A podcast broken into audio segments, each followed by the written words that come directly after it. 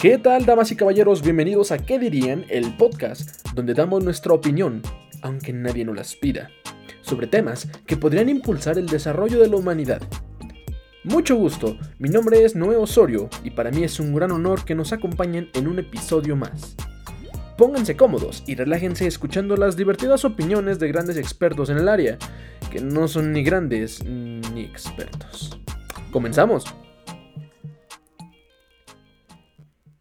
Estoy seguro que muchos de ustedes, más de uno, han experimentado el bullying de una u otra forma, ya sea indirecta o directamente. Tal vez haya sido víctima o haya sido acosador, porque sí, eso es el bullying, acoso, y hablaremos específicamente del acoso escolar.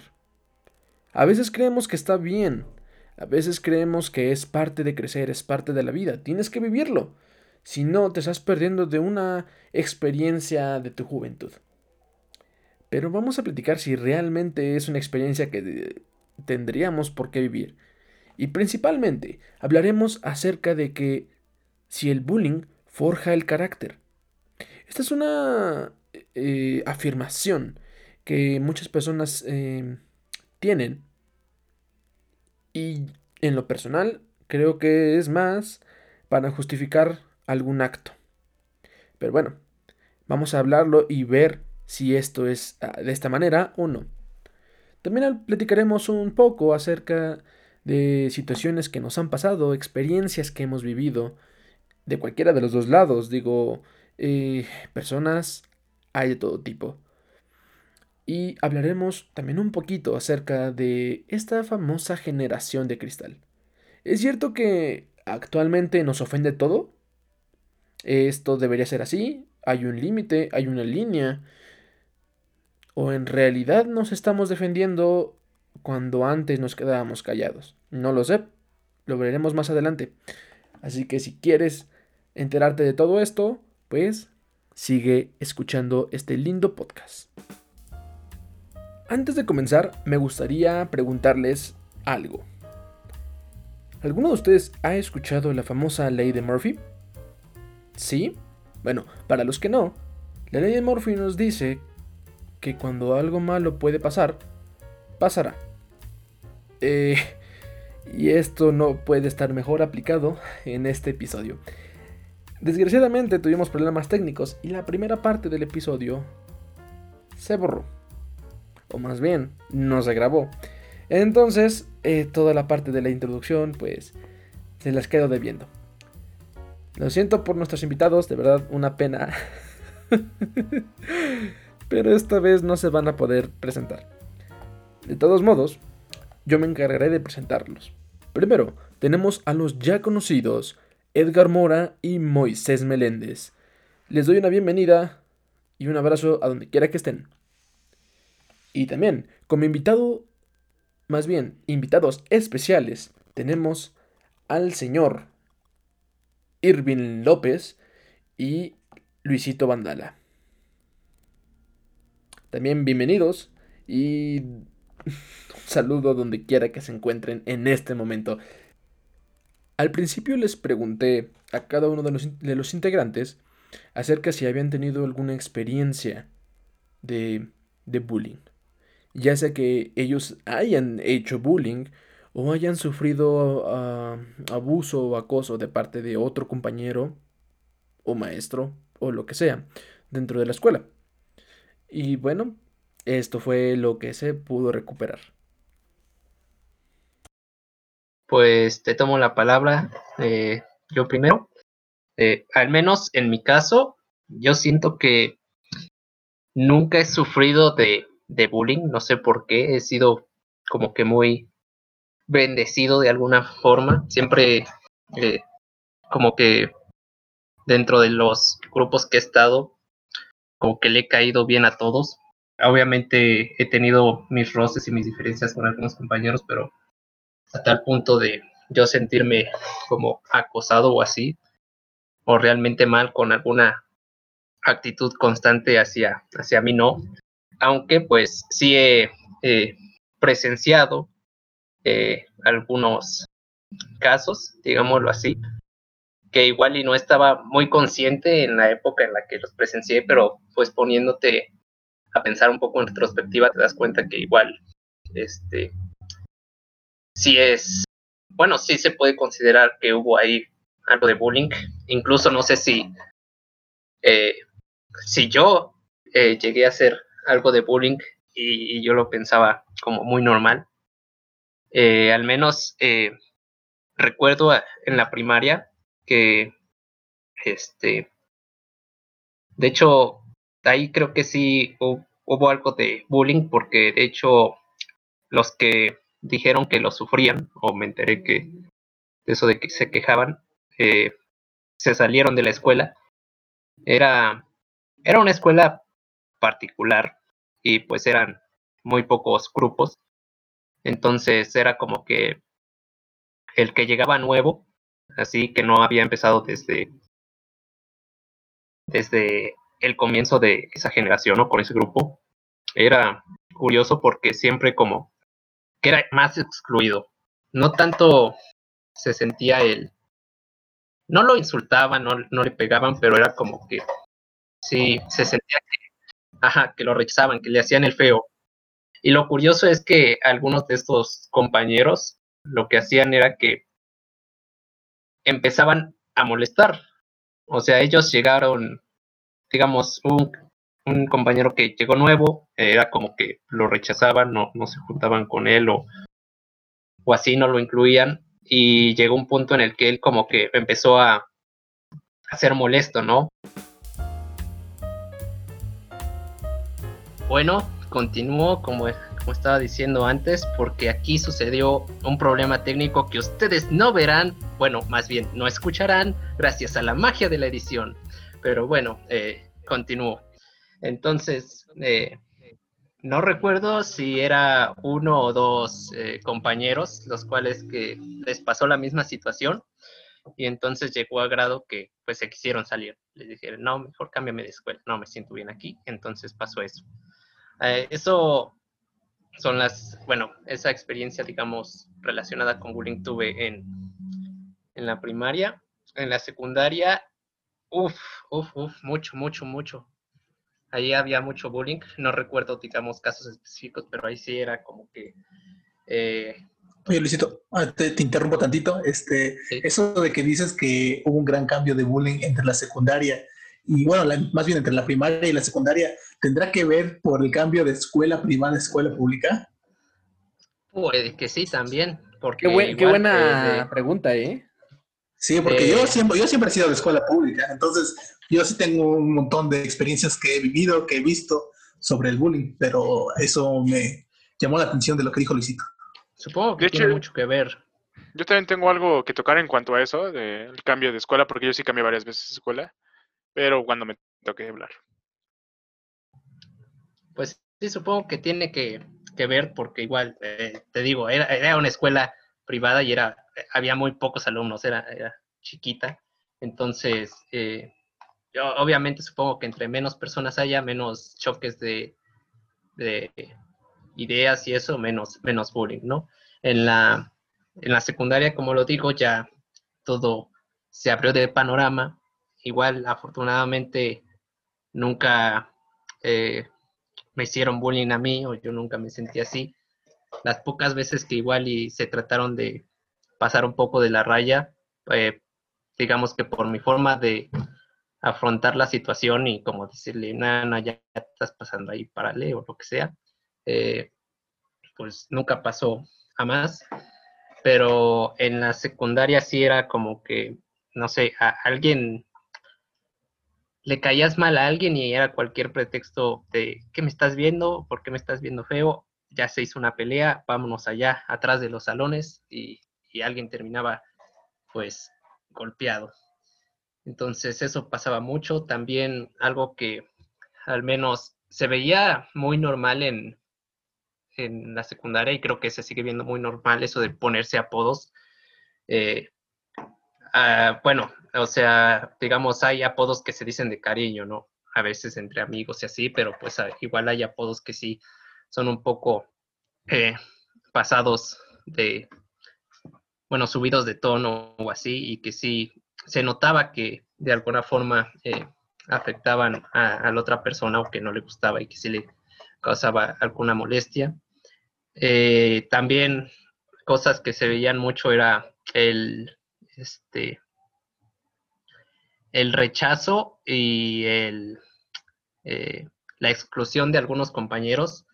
Recuerdo mucho que, supongo que también les pasó, no lo sé, porque lo he escuchado igual de, de varias personas, o una situación muy peculiar de bullying que, recuerdo es que siempre había como la típica compañera que consideraban la fea, y era como que siempre te hacían eh, burla de que era tu novia o que te andaba buscando a ti en exclusivo.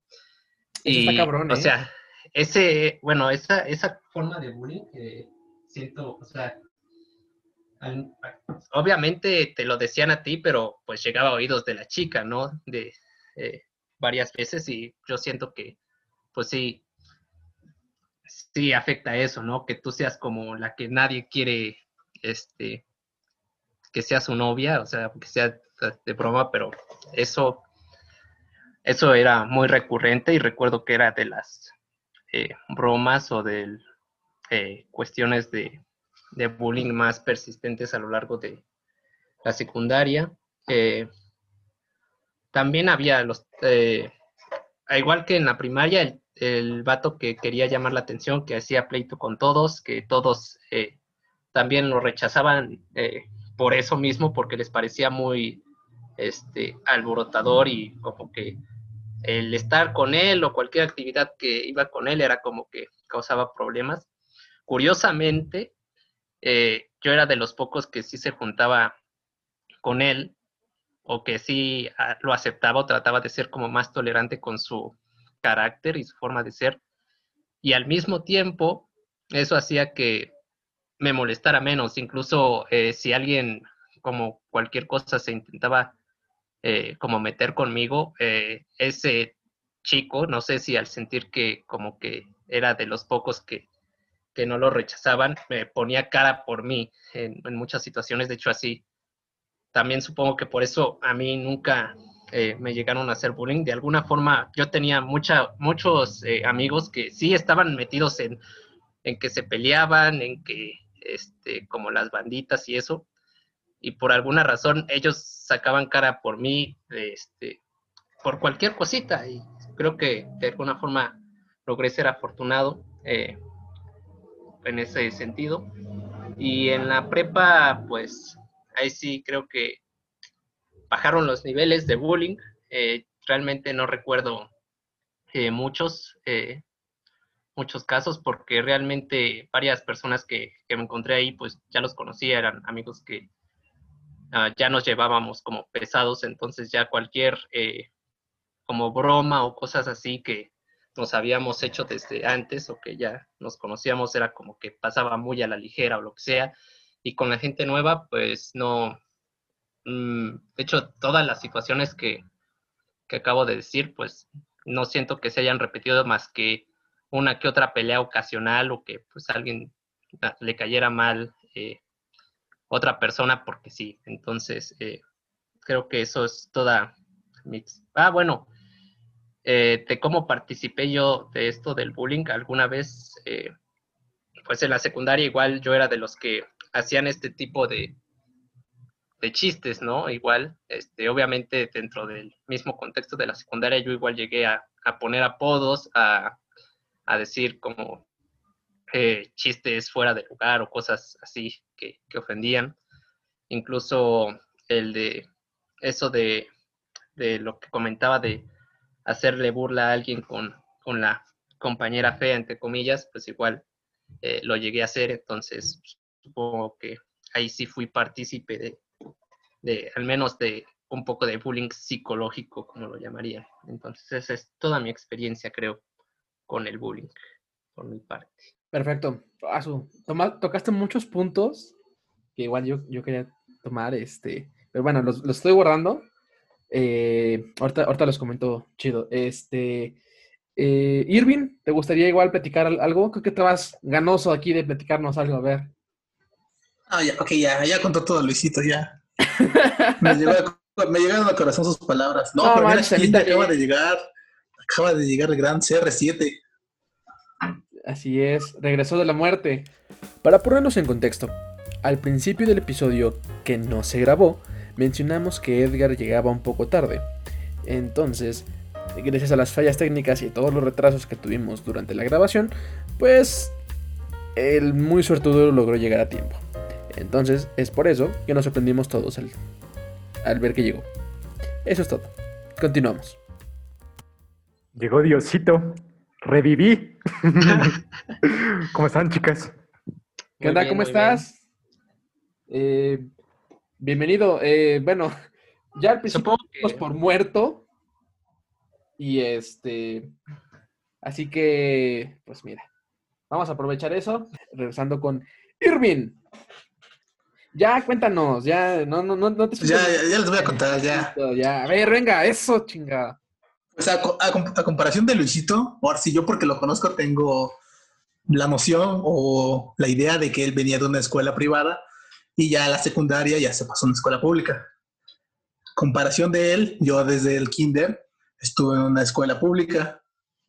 Y pues es muy curioso que ya desde el kinder nunca falta el buller, aquel niñito que que agarraba tierra de la arenera y te la botaba, te tiraba tu Tutsi. Y ay, no, ya estoy chillando, ¿no? Es muy fuerte. Bueno, ya. Y sí me siento que es muy curioso que ya desde pequeño ya empiecen todos ese, ese tipo de, de comportamientos. Entonces yo siento que es ahí el punto donde se tiene que, bueno, donde los papás deberían empezar a controlar el comportamiento de los niños, ¿no? Este, y ya pasando la primaria, yo siento, bueno, personalmente siento que sí sufrí bullying porque era una, pues era gordito. Ya con eso ya, ya la tienes sentenciada. Por el hecho de ser gordito, usar lentes o, o estar chaparro, ya te la sentencian. Ya estás etiquetado, o sea, ya. Ah, pero, sí, sí, ya. Ah, yo siempre fui chaparro y no, no, no. pero eres delgado. Tuve suerte. Yo, yo, y era la escuela privada.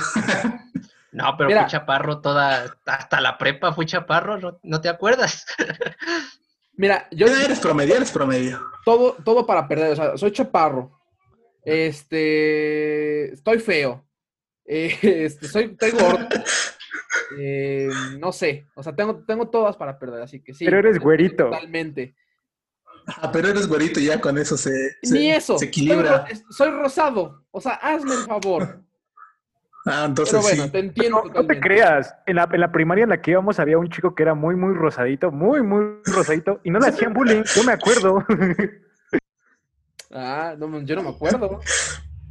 Pero bueno. ¿No eras tú? Igual era yo. No, no, no. A lo mejor Irving sí lo ubica. Es que era un chico muy, muy rosadito, pero muy ah, rosadito. Ya me acordé, sí, cierto. No, ese sí le hacían bullying. Ya ¿Sí le hacían bullying?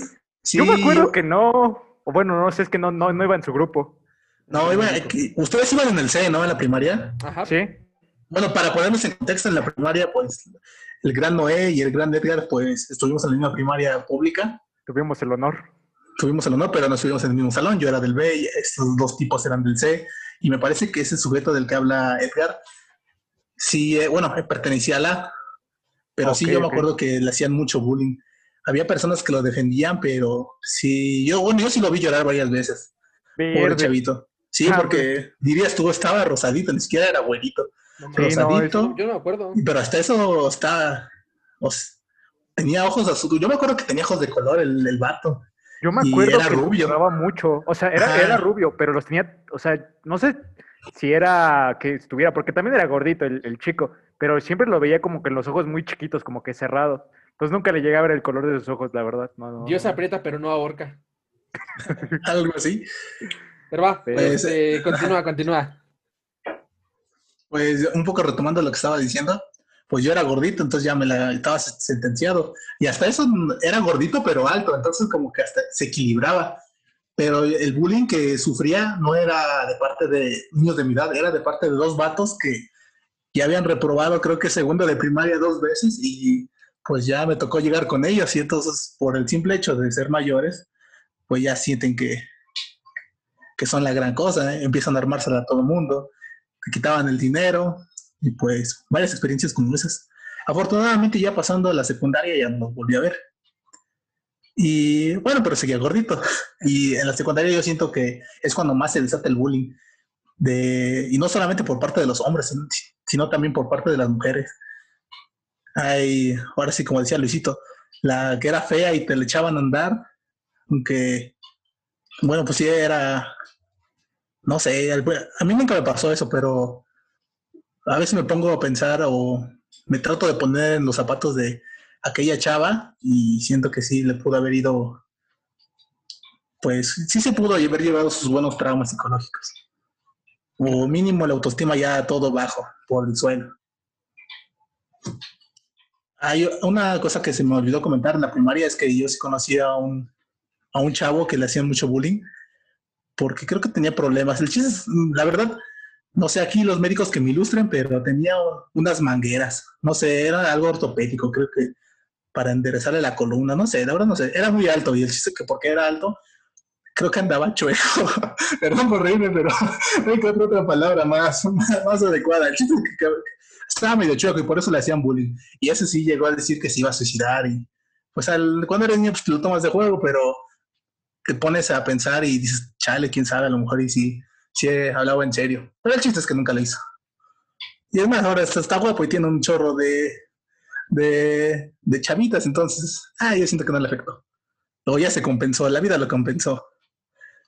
Ya en la secundaria, entonces, sí, me hacían bullying y fue cuando empecé a ir al gimnasio, empecé a fortalecerme, dije, ya se les acabó aquí su gordito.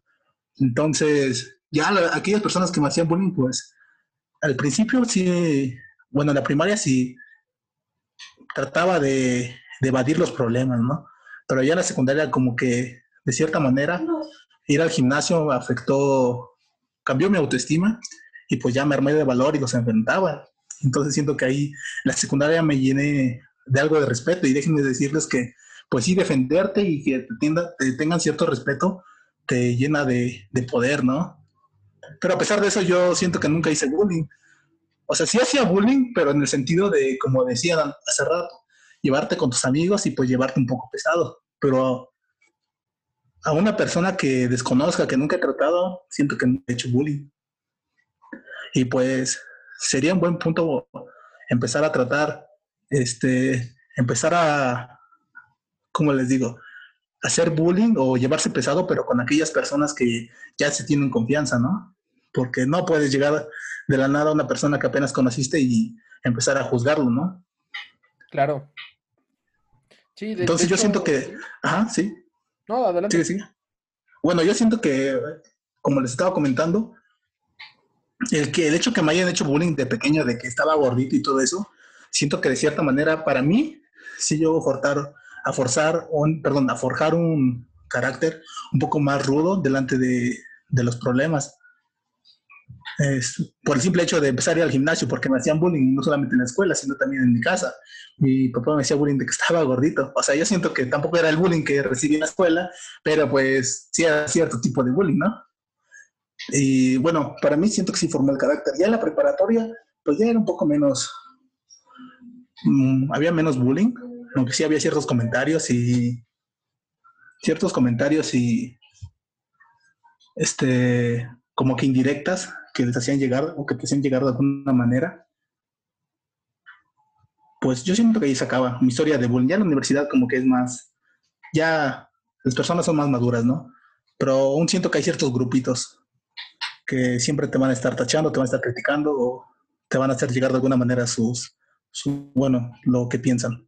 Como que ya en la universidad es, otro tipo de, de, problemas que tienen, ¿no? Ya no es como que, ah, porque está bonito, ya es como que, pues, porque hiciste o no hiciste algo, ¿no? Algo así. O no, has algo. Sí, sí, sí. Eh,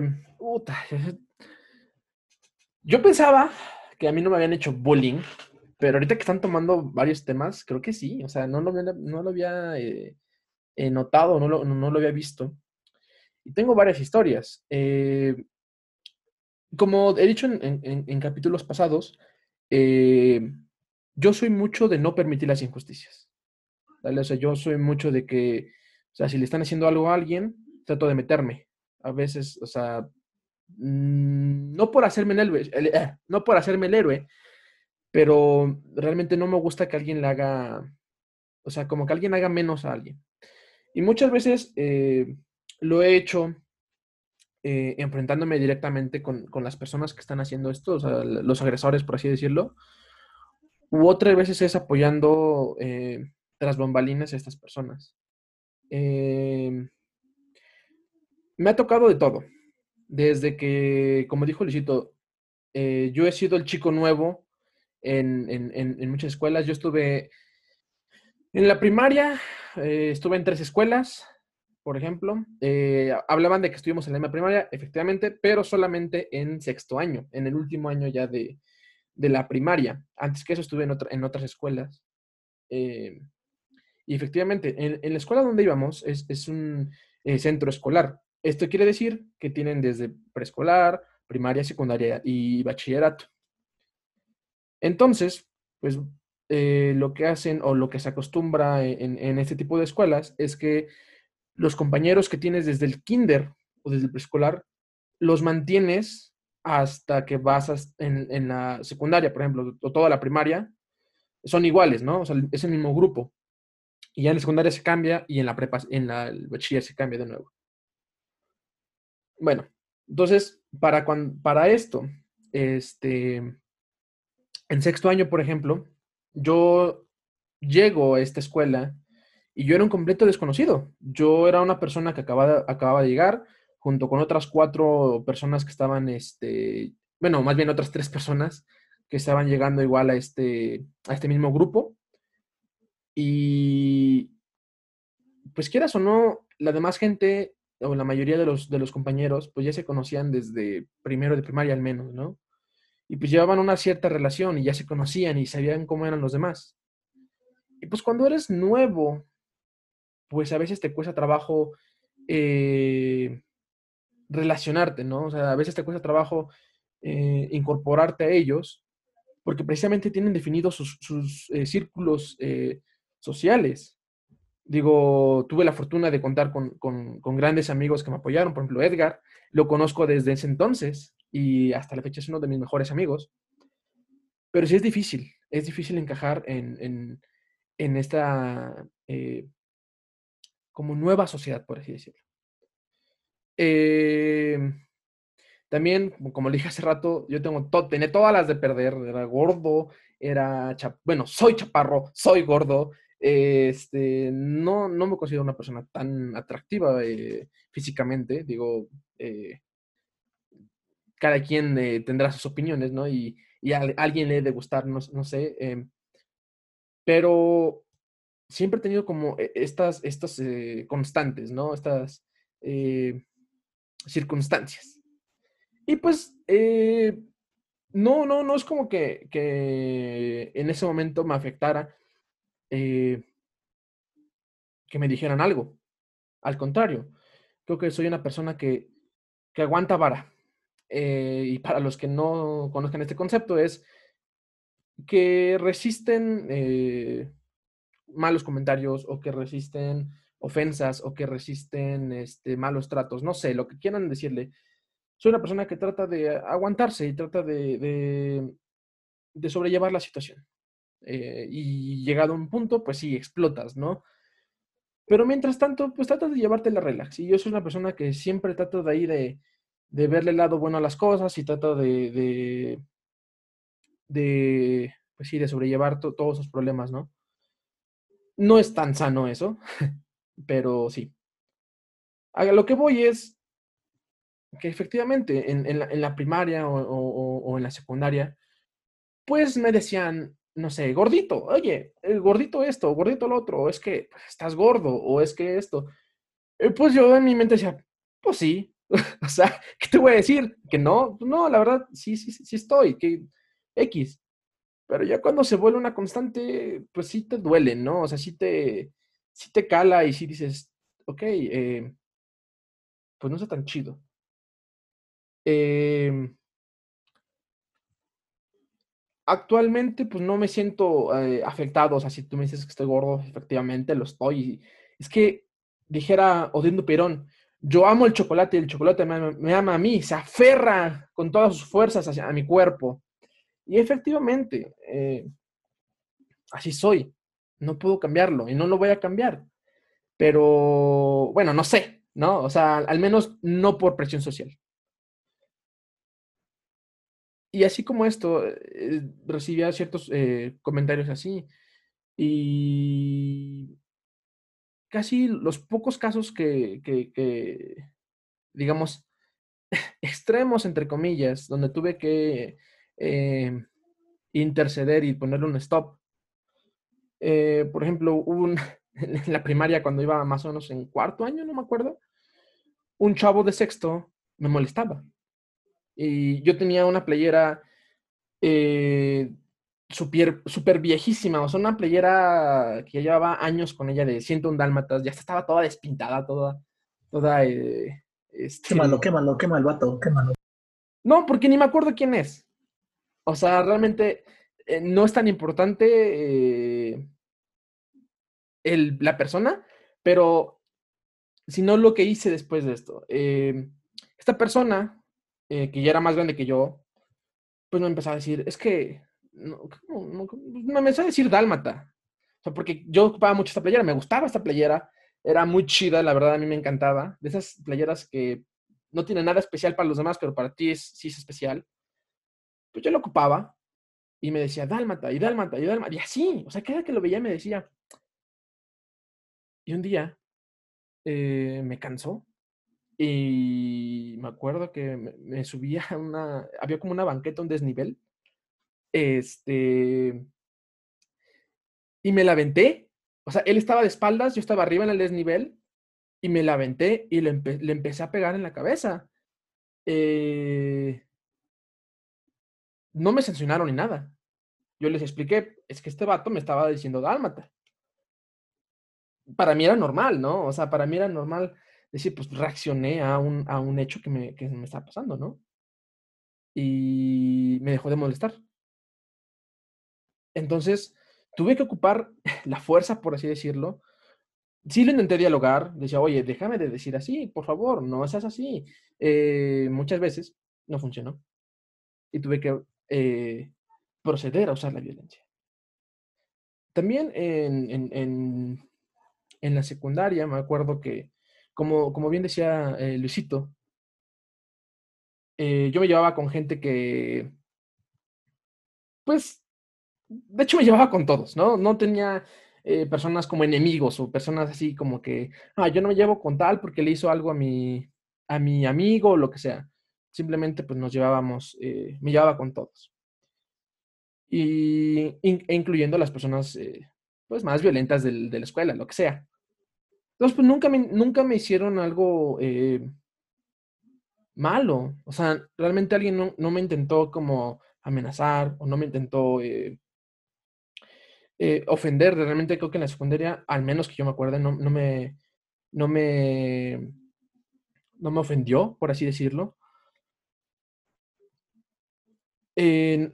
pero hubo un chavo que, como no sé si de juego o qué sé yo, me intentó...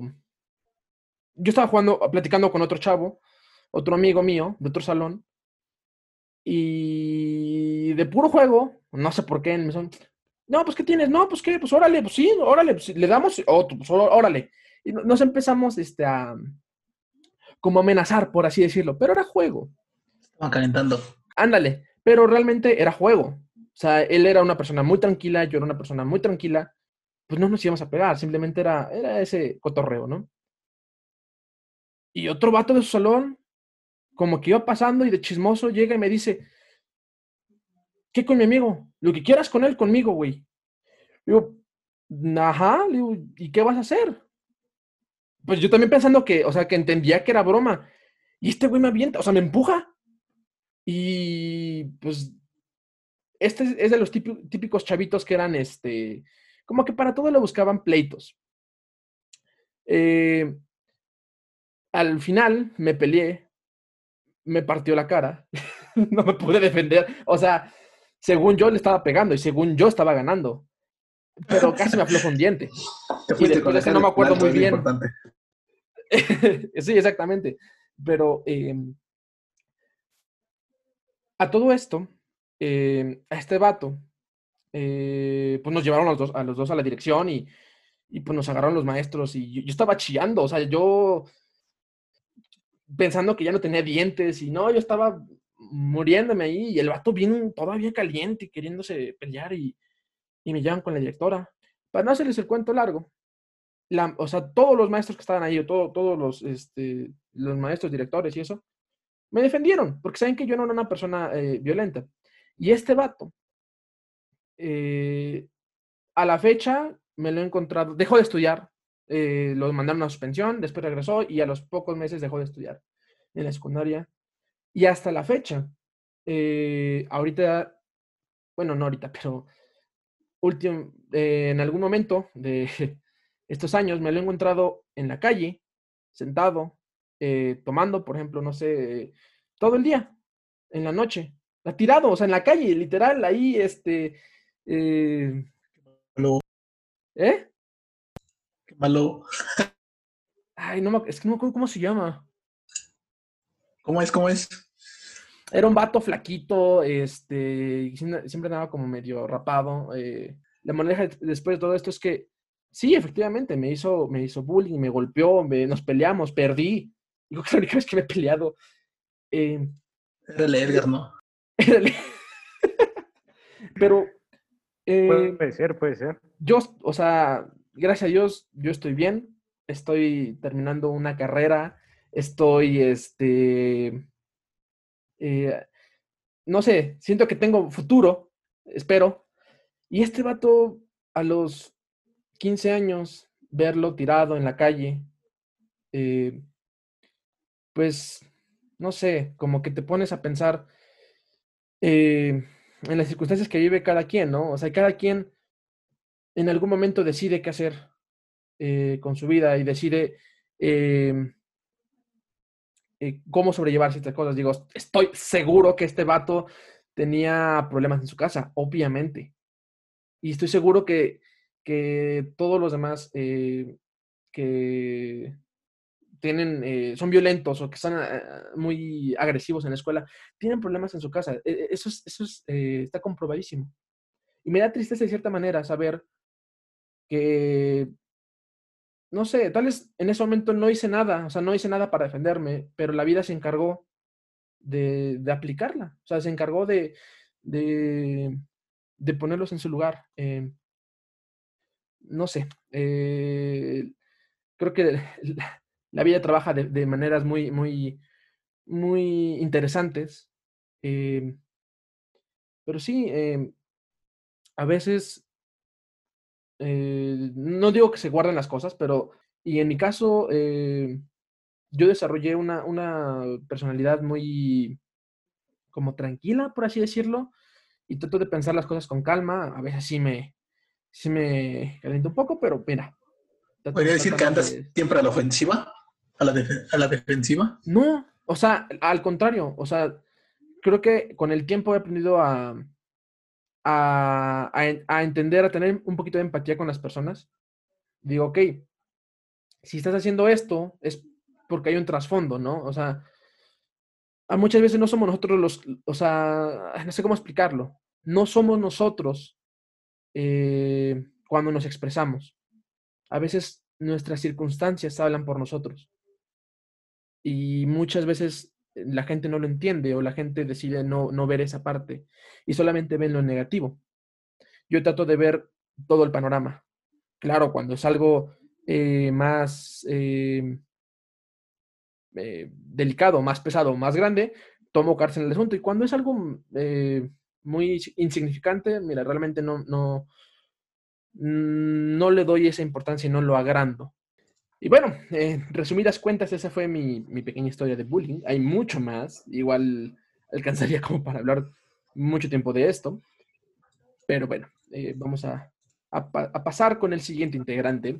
Moy, cuéntanos, eh, ¿tú has tenido alguna experiencia de que te hayan hecho o tú hayas hecho bullying? Eh, pues mi experiencia es que me hayan hecho, y igual creo que como la mayoría eh, en la secundaria. Pero bueno, antes de eso, yo siempre he ido a una escuela pública. Eh, mi primaria fui a varias escuelas públicas Y fue en sexto de primaria cuando me cambié a una, este, perdón, iba a escuelas privadas y fue hasta sexto de, eh, de primaria que me metieron a una pública. Y la verdad, se siente el cambio. Yo entré a la escuela, a, la, a sexto de primaria, sin decir groserías, siendo buen niño, sin alburear, o sea, siendo una persona muy santa. Aparte de que mi mamá, mi, mi, madre santa siempre me enseñó a no decir groserías, portarme bien, la escuela igual te enseñaba muchísimos valores. Entonces cuando yo entré a una pública fue como, ¿qué es esto? fue algo nuevo. fue un mundo, una, una selva nueva, o sea, de venir de una ciudad pasé a unos caníbales, literal. Eh, se golpeaban a todos a todas partes. Yo en sexto de primaria casi no tuve casi no tuve amigos. Realmente fui el matadito porque siempre fui el que le echaba ganas y todo. Hasta la actualidad un poco. Pero en sexto casi no tuve amigos. Los pocos amigos que tuve, eh, pues fueron leales, fueron como tipo yo que iba a escuela privada. Entonces, en sexto, eh, pues casi no hubo mucho, pero sí vi el cambio. Y fue hasta la, primaria, hasta la primaria, hasta la secundaria, eh, donde vi como tal lo que es sufrir bullying. Eh, yo tenía todos los aspectos. Hace el rato creo que era Irving o Luisito quien comentó que solo por ser gordito, eh, usar lentes o cualquier otra cosa, te hacían bullying. Pues yo era gordito, yo usaba lentes, era el matadito del, de la escuela, bueno, del salón. Siempre me gustaba echarle ganas. Eh, y pues, eh, chance, bueno, la verdad, tal vez sí era un poco castroso, no puedo decirlo porque era callado, pero tal vez a la, a, la vista de las demás personas era castroso, no sé. Pero bueno, siempre fui así. Y desde el primer día eh, que yo entré a la, a la secundaria, bueno, como desde la primera semana. ¿Eras el que decía, profe, no va a dejar, no va a revisar la tarea? No, no, nunca hice eso porque aprendí a no hacerlo. Pero yo cuando yo fui a una secundaria, igual fue pública. Eh, y desde, bueno, desde esa me empezaron a robar mi desayuno. Empezaba hostigamiento con robar mi desayuno o mi dinero. Entonces, este, me empezaron a hostigar con eso. Y una vez me cansé y como cualquier persona se cansa y quise entrarle, o sea, le dije, ¿qué te pasa? ¿Por qué me quitas mi desayuno? Y me dijo, ¿tú qué? Me empujó, me caí y pues quise pararme y pues contestar, ¿no? Y yo venía de una escuela donde ni siquiera sabía pelear. Y me agarraron, no solo él, entre varios, me agarraron y me golpearon, solo por querer defenderme de, del bullying. Y entonces desde ahí, desde ese entonces se fueron contra mí porque o sea, me dejé, literal, me dejé. Si te dejas, eres comida fácil. Y aparte no podía hacer mucho, eran varios, eran como seis. Eh, ya eran amigos, era un grupito. Y bueno, eh, no sé en sus escuelas, pero al menos en mi secundaria se formaban las famosas bandas. Y si no perteneces a una, ya te. Sí, claro que sí. Perdón, eh, bueno, ahí pones el pitido. Pero sí, si no perteneces a una banda, te fregaste. Y este, y pues yo no pertenecí, yo era el único, que, el único solitario y todo eso. Eh, que, estaba al principio de la secundaria. Ya después conocí a de unos disque amigos. Eh, yo les confiaba muchas cosas. Aparte, yo era cristiano, no les había comentado. Mi familia es muy cristiana, muy, muy cristiana. Entonces, yo siempre me dirigí hacia las cosas de Dios desde niño, desde morro. Era otro aspecto para, para poder pegarme o atacarme. Eh, yo les confiaba cosas a, ese grupito de amigos y mm, de la nada me empezaron a bullear eh, psicológicamente. Entonces, pues desde ese entonces yo también empecé a andar solo. Y también había un taller de carpintería. No sé si ustedes en sus secundarias llevaron, pero yo iba en el taller de carpintería. Lo escogí por... Claro que sí. Porque quería ser carpintero. Pero no carpintería, yo Pero bueno, yo este... No, yo estoy en carpintería lamentablemente el, docente que en el que llevé nunca estaba, nunca estaba y el bullying se esparció hasta, hasta carpintería. No sé qué traían contra mí, la verdad. No, nunca hice nada malo. Realmente, pues casi no me juntaba con nadie y me pegaban mucho, sí, me pegaban demasiado. Y no eran del bullying solamente hablado, o sea, psicológico. O sea, sí me lo hacían, pero principalmente lo que yo viví fue físico también este, psicológico. Yo no sabía alburear, me albureaban un montón y se reían, todo el salón se reía. Eh, me tomaban como un bicho raro porque hacía trabajos y es algo que no me gustaba, pero lo tenía que hacer, hacer las tareas de los demás. Es algo que me castraba, pero si no lo hacía, una vez no lo hice y santa madre, el receso de ese día me, me fue como en feria solamente porque las calificaciones, bueno, yo era muy bueno en matemáticas y no hice un proyecto final de un chico y bueno, de un grupo de un chico porque era por equipos y me, entre ellos me golpearon. Entonces, pues fue otra cosa y ya desde ahí empecé a hacer las tareas de ellos. Y no solamente los hombres fueron los que me hicieron bullying, también las mujeres, que es algo muy, bueno, ah, para mí es algo muy vergonzoso, porque una mujer te haga también bullying apoyando a, su novio, es algo que me desagrada mucho. Una vez no estaba haciendo nada, una chica llegó y, madres, una cachetada. Y fue como, ¿de qué pedo? Y todos empezaron a reír, pero pues yo no hice nada, una por vergüenza, eh, la autoestima ya lo tenía bajo. Y, pues, o sea, nadie me defendía, todos se reían. Es más, ni siquiera llegué a entrar a lo que es el grupito de los matados, porque ni siquiera ahí pude entrar. O sea, hasta dónde estaba, o sea, no mames. O sea, te llovía sobre mojado, viejo. Sí, o sea, yo sí me fue mal. Aparte tenía problemas familiares, no voy a mentir. Eh, pero bueno, es, punto y aparte, es personal. Pero sí, no tenía dónde refugiarme. Y una vez también me recuerdo que eh, en ceremonias, todos hacían ceremonias, eh, como ya era de los chaparritos también, o sea, no estaba hasta enfrente, pero sí estaba enfrente, no era, era de los bajitos. los hijos de puta me empujaron y salí volando hacia enfrente en media marcha. Eso me acuerdo y me da risa, pero en ese entonces, este, en ese entonces sí me molestó, me humilló y todo. Y lo peor es que los docentes no hacían nada. En vez de que le echaran la culpa a los, a los que me hicieron eso, mandaron a llamar a mis papás porque estaba echando relajo supuestamente. Y pues yo varias veces no les di estos citatorios a mis papás eh, cuando, según yo tenía problemas porque mis papás me regañaban, eran muy estrictos. Entonces varias veces no, pero yo conocía muy bien este, la dirección y no por ser malo, sino por, por no sé por qué. Bueno, eso fue en primero de secundaria. Pasé a segundo. Esto fue en el quinto. Eh, Pasamos a lo siguiente. Pasamos a la siguiente, a segundo. Eh, en segundo, pues casi fue lo mismo, son los mismos compañeros, se seguía igual, solamente que en segundo eh, ya no me dejé en el taller de carpintería. Eh, un chico me iba a golpear, estaba enojado, estaba frustrado ya. Y sopas que agarro, agarro, agarro al chico que me, o sea, me está pegando, lo azoto y cayó y agarro el palo, pues usábamos palos, o sea, maderas y empiezo a pegar. Desde ahí me dejó de molestar ese chico. También me acuerdo de los amigos que les había dicho que en primer año me, me llevaba muy bien. Eh, siempre me hacían bullying, me hacían bullying de mi religión, de cristianito, gordito, cosas así. Pero pues bueno, uno se va acostumbrando. Una vez me cansó igual y lo dejé encerrado en, carpintería desde las 6 de la tarde y lo encontraron hasta las 8. Porque el doctor no iba, o sea, el doctor, el docente no iba. Entonces ahí se quedó muy buen rato. Hasta eso estoy muy feliz. Ajá. Quiero, comentar algo, permíteme. Eh, quiero aclarar algo. Eh, nosotros, eh, Luis, Edgar, Irving y yo, venimos de una ciudad pequeña y Moy vive en una ciudad capital. Entonces,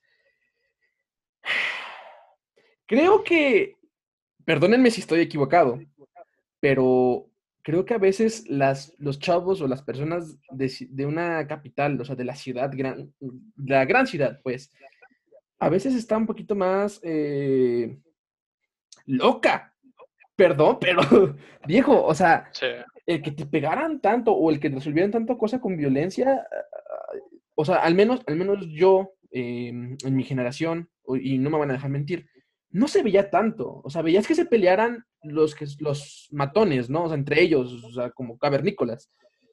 Pero no veías que le pegaran a niño bajito o al gordito o a la chava que no sé qué, o sea, como que vi un límite realmente no escrito eh, entre las travesuras y ya eh, la violencia pues, de gran nivel, porque creo que lo que tú viviste fue una violencia de gran nivel. Digo, no soy psicólogo, pero estaba muy fuerte. Sí, de hecho, bueno, eso ya lo sabe Edgar, ya se lo había contado Edgar, todo lo que yo viví en la secundaria. Y otra cosa, eh, sí se peleaban, eh, famoso, ¿no? Eh, las peleas atrás de, soldadura, no sé ustedes, pero al menos en mi secundaria, los famosos este, peleas en bueno, que soldaduras quedados atrás, todos los recesos peleas. Y una vez me tocó pelear, y no porque quisiera, sino porque me obligaron, o sea, me agarraron y me hicieron pelear contra el más fuerte. Y yo pues yo no quería, o sea, me agarraron y me metieron al círculo y no puede salir, porque no. Y no inventes, ese día uh, uno con dos golpes me tiró, pero no me dio en la cara, me dio en el estómago, me sacó el aire y otra en las costillas y mangos. Ahí quedé. La verdad, yo te digo, yo no sabía pelear ni nada. Eso fue igual, finales de primera y secundaria. De ahí eh, me fui a acusar hacia este, a, a, este, a dirección. Me fui a acusar porque sí me, o sea, sí me fui a acusar. Y, y gracias a que me fui a acusar, el bullying empeoró un poco en primera y secundaria. Porque me dijeron acusón y todo eso. Entonces, pues ya sabes, fue peor. Eh, ese, bueno, fue peor eso. Eh, después de eso, mm, en segundo, ya bueno, está en segundo. Eh, otra cosa que me hicieron, y eso fue chistoso, porque hasta la doctora, una doctora, estoy con la doctora, que estudia medicina, este, una docente se involucró. Eh, yo estaba tranquilo, normalmente me sentaba enfrente porque mis, este, usaba, usaba lentes y aparte me, me, sentaban enfrente a veces los docentes. Eh, estaba en la, fila del medio, en, bueno, no enfrente, en segundo lugar.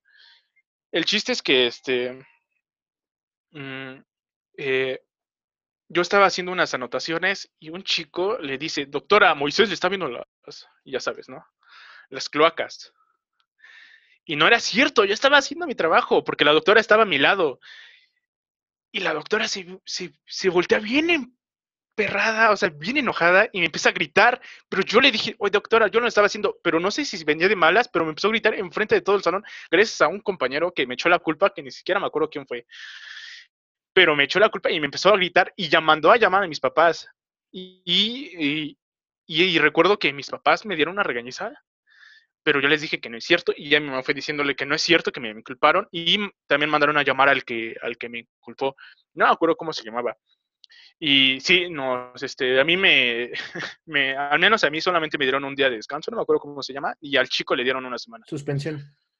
Ajá, me suspendieron, exactamente. Pero pues eso fue por la, docente, ¿no? no fue por otra cosa. Y también me acuerdo que en segundo de, de secundaria había un doctor que le caía muy mal, eh, demasiado mal. Mm, siempre me ponía enfrente de, de, este, de su escritorio, mandaba siempre llamar a mis papás porque no sé qué, le molestaba que participara, ya no participaba con, con, él en su clase, y siempre, o sea, siempre, siempre mis papás ahí por culpa de él, ya mis papás no querían ir, ni siquiera le creían. Y los sábados eh, también teníamos clases, y eran clases para ir a sembrar, cosas así, pues yo era de los castigados sin haber hecho nada. Y sí, ese doctor, este, ese doctor, ese docente, este, a la actualidad ya no trabaja, eh, ahí creo que lo ocurrieron igual ese año porque tuvo otros problemas y qué bueno. Pero sí, ese docente no me quería. Pero en segundo año conocí a dos grandes amigos. Eh, mm, me, me, ayudaron mucho. El, ese chico se llama y le decíamos el torta, quién sabe por qué. Y otro se llama. Ellos, eh, no sé si se dieron piedad por mí. Ellos nunca me hicieron nada. me protegieron un poco. Eh, me ayudaron a alburear, porque yo no sabía alburear, nada sabía alburear, eh, a aprender, que nunca aprendí. Yo les hacía las tareas y a Tortas le gustaban mucho las tortas de mi mamá sin albur. Eh, y le llevaba a veces de comer. Eh, para mí fue un gran amigo, me ayudó mucho, me defendió varias veces, eso es cierto. Y le dije que también me enseñara a pelear, porque nunca me enseñó a pelear. Ah, y pues yo le decía sus tareas, hacíamos trabajos en equipos. Y bueno, eso fue en segundo. En tercero, como que nos separamos un poco, ya no nos hablábamos mucho, tampoco el otro chico que se llamaba Johan, eh, ya no nos hablábamos demasiado. Eh, y ya en tercero, pues se calmaron un poco las cosas, ¿no? Eh, en tercero, pues ya casi no sufrí bullying, tampoco, tampoco es como que ya me dejara tanto. Pero bueno, toda esa experiencia pues sí fue un poco feo. Me dejó de ser un poco agresivo con la gente, no solo con la gente, o sea, con compañeros en, la prepa, sino con los docentes. Eh, era muy agresivo, era muy, estaba siempre a la defensiva, y me tocaban y ya me quería a los golpes luego, luego, entonces me hizo muy agresivo. Y, y me hizo como que muy oscuro, no puedo, bueno, aparte del color, en el carácter. Eh, pero sí, me hizo muy, este, ¿cómo decirlo? Muy depresivo. O sea, me dirías y decir, este chico tiene problemas, ¿no? Eh, mi novia, cuando me conoció de compañero, eh, me dijo que, que, sí, que me veía muy chaca, muy así, muy maleante, porque sí le contestaba a los profesores en la prepa muy cañón, cosa que nunca debía hacer pero fue gracias a mi novia, que hasta la actualidad sigo con ella, que cambié mi vida, cambié la comunicación con mis padres, cambié todo, me hice eh, como soy ahorita, o sea, eh, tranquilo, eh, no la violencia, no acoso, no nada, o sea, soy como soy ahorita, indirectamente, porque no es como que mi novia haya dicho, oye, tú vas a cambiar, no, fue por, indirectamente por ella. ajá, y no como apoyo tampoco, pero eh, yo veía su relación que ella tenía con sus papás y envidia y querer tenerlo. Entonces cambié mi forma de ser. Eh, ella es muy alegre y todo eso. Entonces yo empecé a, a, querer serlo, o sea, y empecé a cambiar por eso. También porque quería pues, estar con ella, ¿no? porque no era mi novia. Pero pues bueno, eh, cambié también de ser. El poder del amor, ¿no? El poder del amor, exactamente. Me enamoré y. Me enamoré y cambié demasiado porque yo era muy violento, o sea, realmente era muy, muy violento, no quería que nadie se me acercara, mis amigos con los que tenía solamente eran select, o sea, selectos, y ya, no entraba, no dejaba que nadie más este, entrara, y desde que como soy mi novia, eh, bueno, antes no era mi novia, pero desde que la conocí, como que ese, esa semilla del querer cambiar eh, entró en mí y pues hasta la fecha de hoy he estado cambiando, eh, mi forma de ser pues igual he cambiado. Y pues toda esa experiencia que he tenido me ha hecho lo que soy hoy. No me considero mala persona. De hecho, como tú ya has dicho, ¿no? muchos compañeros de la secundaria, eh, hoy, hoy ya tienen hijos y hijos y pues trabajan en cualquier cosa, no tienen ahorita profesión. Entonces creo que todo eso me dejó al menos algo bueno, eh, lo que soy ahorita. Sigo siendo estudioso, eh, ya entiendo a veces un poco el albur, eh, soy relajiento, me gusta, me gustan muchas cosas. Algo que también influyó mucho en mi vida fueron dos grandes amigos, tres, bueno, pero principalmente dos. Eh, fue Dan, uno que conocí en Tepeaca, y Alexis Illescas. para mí, ellos fueron dos influencias muy buenas. Me, uno de los grandes amigos, puedo decir que, pues, de los mejores que he tenido. Actualmente ya casi no hablo con ellos, pero los conocí en Tepiaca porque yo cuando estudié medicina no pasé la primera, la UAP, sino la segunda. Entonces, en un año me fui a estudiar a Tepiaca y ahí los conocí. Eh, me enseñaron qué es una amistad de verdad, o sea, realmente una amistad de amistad. Eh, y me introdujeron al mundo gaming. Eh, igual, pues me invitaban cosas, o sea, me la pasaba increíblemente con ellos. Entonces, igual, gracias a ellos aprendí mucho. ¿Estás de acuerdo que podrías hacer un anime con tu, con tu historia, viejo? De verdad. O sea, quisiera, quisiera darte un abrazo. Lo mando virtual. Ah, ya pasó. Ya, Vamos, vamos a transformar el podcast mejor en un casos de la vida real, ¿no? No, manches. Estoy a punto de, de que se me quiebre la voz, pero. O sea. Eh, no sé. yo, quisiera comentar, yo quisiera comentar que Venga. ahora sí, lo que, todo lo que vivió Moy, yo la verdad nunca había, nunca me lo hubiera imaginado que, pudiera existir en la vida real. Exactamente. Verlo a alguien, o sea, yo siempre he visto esos casos de Moy en, la, en las películas, en las series. La verdad, yo nunca me lo imaginé que de verdad existiera, pero con lo que acaba de decir, sí, no, pues sí se la llevó muy mal el pobre Moy. No puede ser. ¿eh? yo, yo no es como que dijera, no, pues no existe, o sea, yo eh, siento que sí estaba un poco consciente de que había casos un poco más extremos, pero ahora sí que no, no había tenido la oportunidad de escuchar, este, ahora sí, a, alguien así contar su historia así como de persona a persona.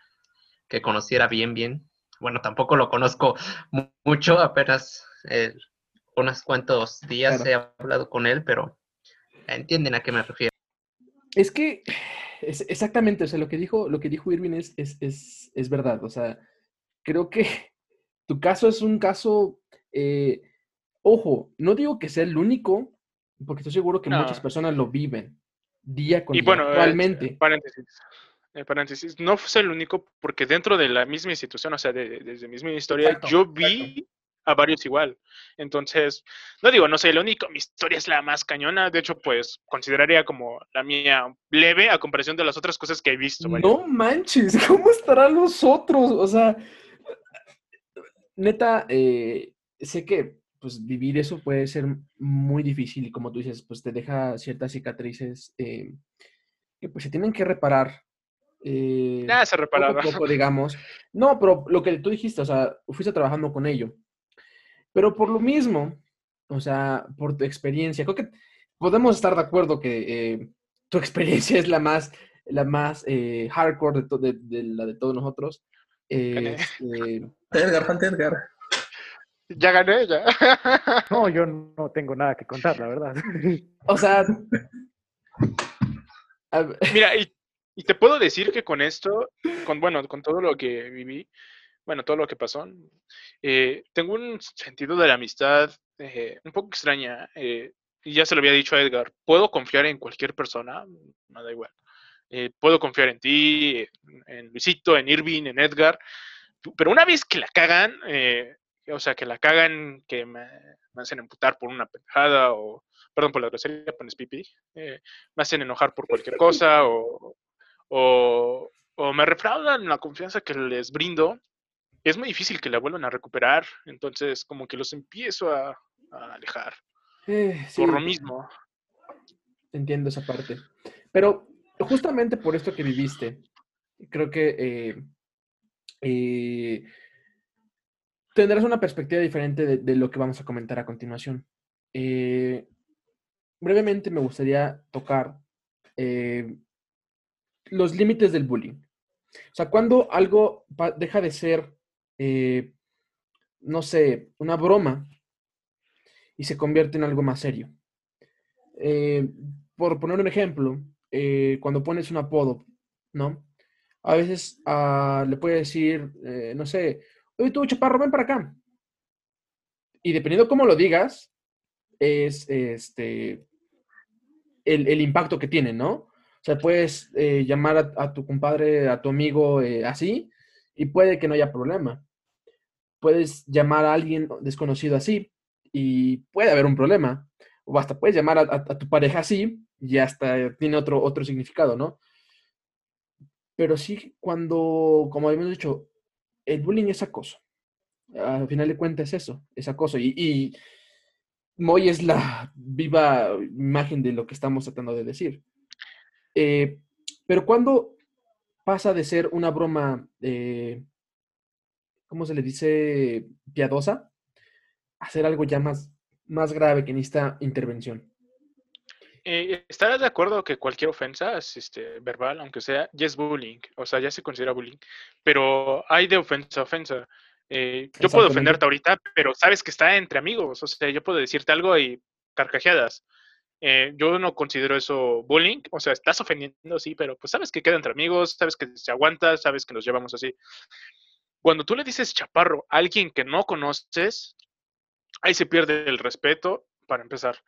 Y, no sabes cómo está la persona. Si eh, antes ya le habían dicho chaparro y ofendiéndolo con esa palabra, y él ya lo tiene en mente, entonces tú le dices chaparro a esa persona y, y, lo estás lastimando, porque realmente él ya no lo toma a buen plan, aunque tú le hayas dicho un buen plan. Por eso ahí queda, eh, bueno, ahí lo que pongo es lo de la confianza si tú tienes confianza con una persona y le dices cualquier cosa, pues está entre amigos, entre confianza. Pero si no, pues es mejor empezar primero eh, respetando y ya empezándose a llevar y todo eso, ¿no? Eh, el límite para mí es, o sea, verbal, ¿no? Mm, no puedes empezar a decir una de cosas agrediéndole, oye, chimolo, oye, te falta una oreja, oye, taza, o cualquier cosa, ¿no? Eh, para mí es... Bueno, bueno, es un ejemplo, lo he escuchado, pero bueno, si quieres quitas eso. no, está bien, está bien. Eh, vale, vale. Eh, eh, bueno, como tal, todo eso ya es una ofensa y mucho más a las personas que, que no conoces, ya es una ofensa. Pero sí, o sea, para mí mi límite, si ya quieres poner un límite extremo, es pasar de lo verbal a lo físico. puedes decirle verbo, o sea, verbo, puedes decirle cualquier cosa a, a una, a una tercera, eh, pero ya pasar a los golpes es como mi límite, o sea, ya no necesitas gol, o sea, ya no necesitas la violencia para agredir. Eh, te lo digo porque, mm, porque pues yo viví eso, ¿no? La violencia. Pero, o sea, me puedes agredir y a mí me vale, mm, me vale que sí, yo, o sea, me vale, mm, me puedes decir lo que quieras y ya no me duele, ya no me ofende. Pero si me empiezas a pegar es o sea, por más que quiera que no me duele, me va a doler. Entonces, creo que lo físico, el maltrato físico es el límite. Pero sí, para mí de bullying es desde algo verbal. ¿Los demás qué piensan?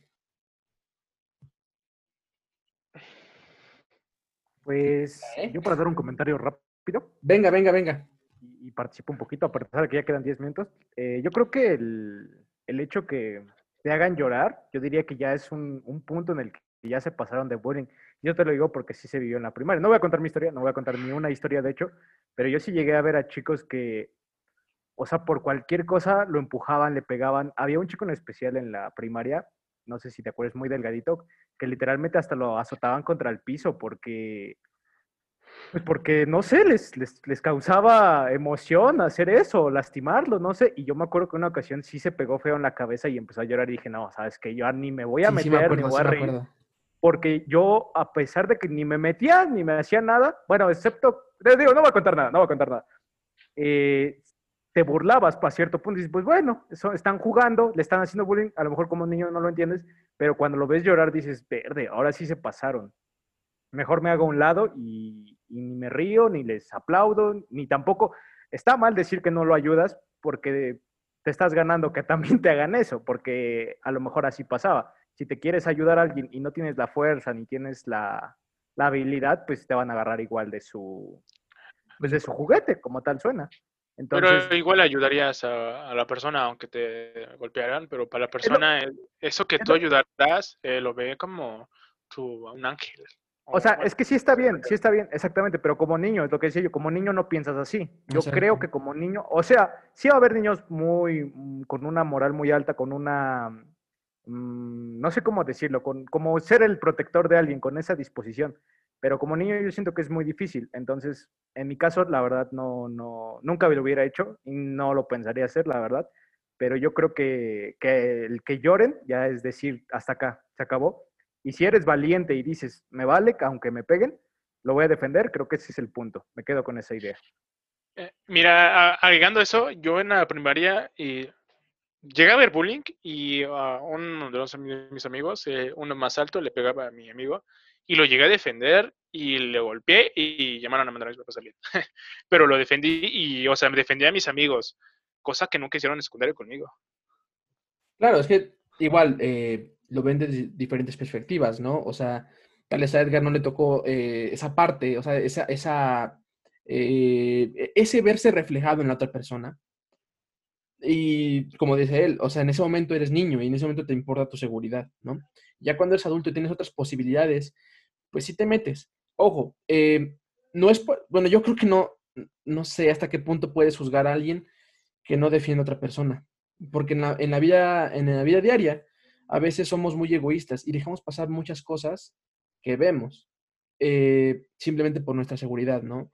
Nos quedamos callados a veces por estar seguros, porque a veces sí, la otra persona lo está, pasando mal, pero igual ves por ti o ves por los tuyos y dices, ok, si me meto puede ser peor.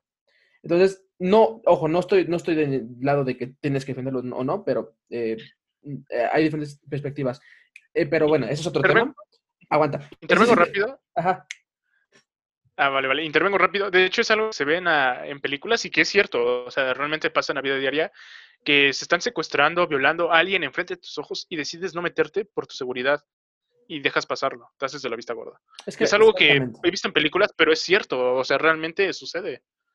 Sí, exactamente, pero digo, no, o sea, eso da para, hasta para otro tema, Otro tema. Es, totalmente un, espectro grandísimo. Estaría interesante, a mí sí me pasó. Exacto. este, a ver, Luis, cuéntanos. ¿Tú dónde crees que es el límite?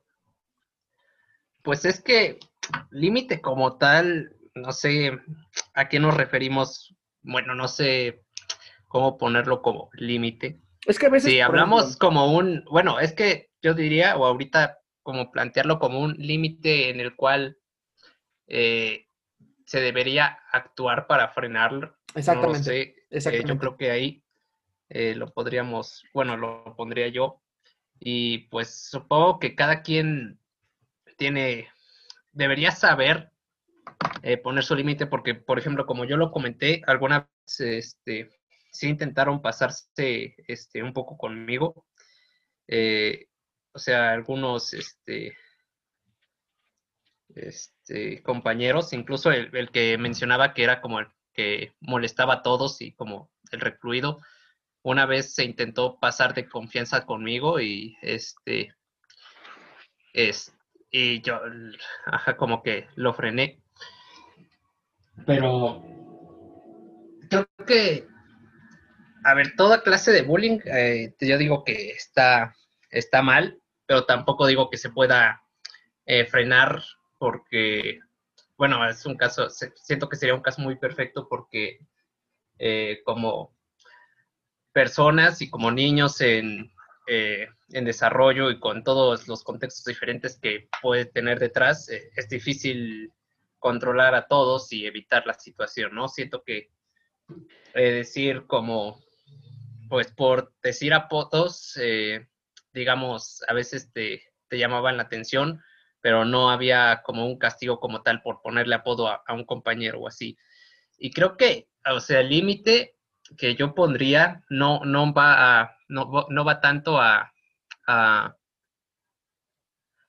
lo de, bueno, no va tan lejos como la parte de llorar que mencionaba Edgar o la parte de, de los golpes que mencionaba Walmoy como su segundo límite, sino que yo siento que cuando ya te metes con otra persona con la cual eh, no, no, tienes mucha confianza o que no, obviamente uno sabe cuándo es amigo de alguien.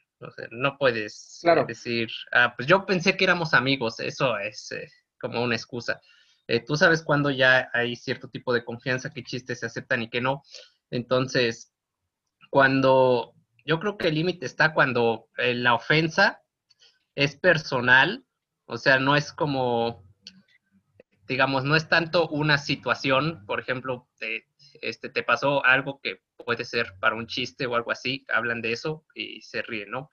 Eh, es, más personal, a tu persona, algo que no puedes eh, controlar. Siento que va cuando es una ofensa, un ataque que va contra ti, así directamente personal y que a ti no te causa gracia, porque por ejemplo, hay, hay cosas que a mí me han dicho y que yo acepto y que me dan risa, me río de mí mismo, pero no todas las personas eh, lo toman así por su situación, ¿no? Entonces, cuando la otra persona ya, este, eh, le afecta de alguna, bueno, no que no te cause gracia, porque puedes mm, serte indiferente, como te dice Moy, a mí no me afecta si me dicen alguna cosa, pero cuando ya obviamente uno percibe que le daña o que este, una reacción como de, pena, de, esconderse, de nervios cuando mencionan eso, creo que ahí está como el límite de ahí ya no es una broma, pero igual no, eh, tengo un, un, punto para la siguiente parte que vamos a hablar, eh, de este, que es un poco parecido, que quiero eh, recalcar pues más adelante. Muchas gracias, Luisito. Irving, ¿tienes alguna opinión acerca de este, esta pequeña frontera invisible del, bullying? Yo siento que va más de acuerdo a la personalidad o a cómo piensa la otra persona, ¿no? Porque como decía Luisito, todos tenemos ciertos límites. Habrá quien aguante desde una mentada de jefecita hasta quien no aguante ni, un, gordito así de broma.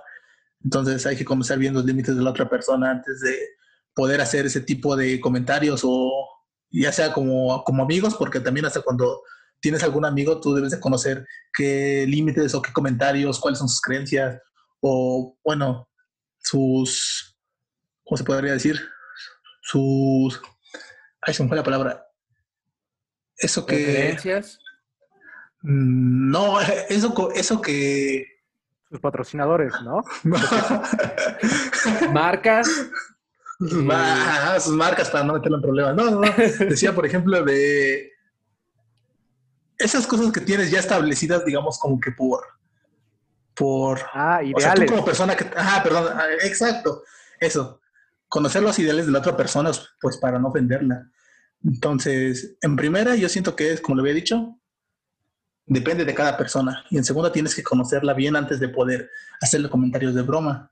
Como tal, bueno, como lo mencioné anteriormente, yo nunca le he hecho un comentario a una persona así de broma o sin antes conocerla bien.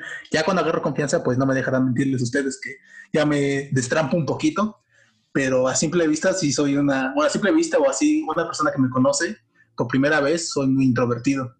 Entonces ya cuando agarro confianza ya es cuando salen ese tipo de comentarios, pero obviamente siempre trato de conocer cómo es el comportamiento de la otra persona.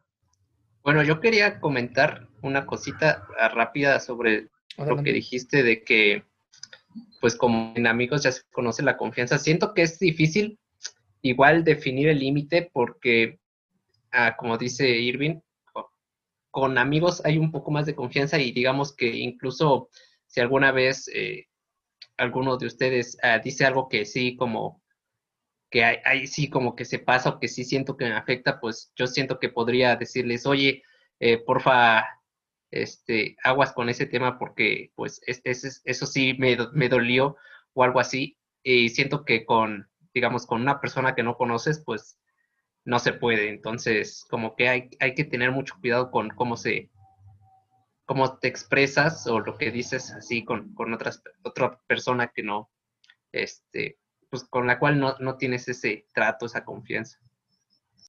Es que sí es cierto, o sea, bueno, al menos de mi parte, yo soy una persona que a veces, eh, no sé, como que trata las cosas con mucha comedia, ¿no? O sea, como que me gusta romper el hielo y, a veces eh, meterle un poquito de, como de, no sé, sí, comedia a las cosas.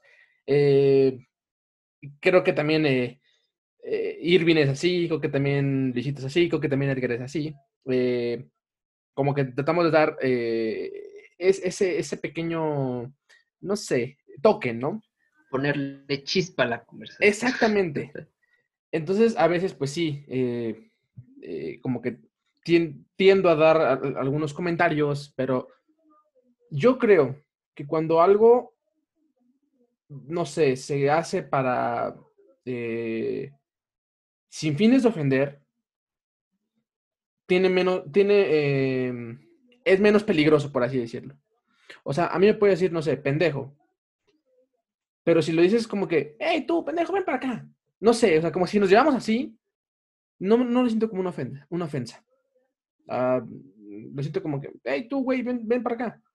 O, hey, amigo, compadre, pana. Sí, para acá. un poco más de, como con el fin con el que estás diciendo las cosas, porque claro. creo que es importante, bueno, creo que sí es una cosa interesante porque al menos así como, que sí se siente, ¿no? Que los que hacen así bullying fuerte realmente lo que quieren es molestarte, quieren que te sientas mal, no, no es como que están intentando ser graciosos, o, sea, ellos se sienten bien con tu sufrimiento, ¿no? Exactamente. algo, no es, no es como para, no es un tipo de ofensa, un tipo de chiste que en realidad lo que quiere hacer es que, haya convivencia, ¿no?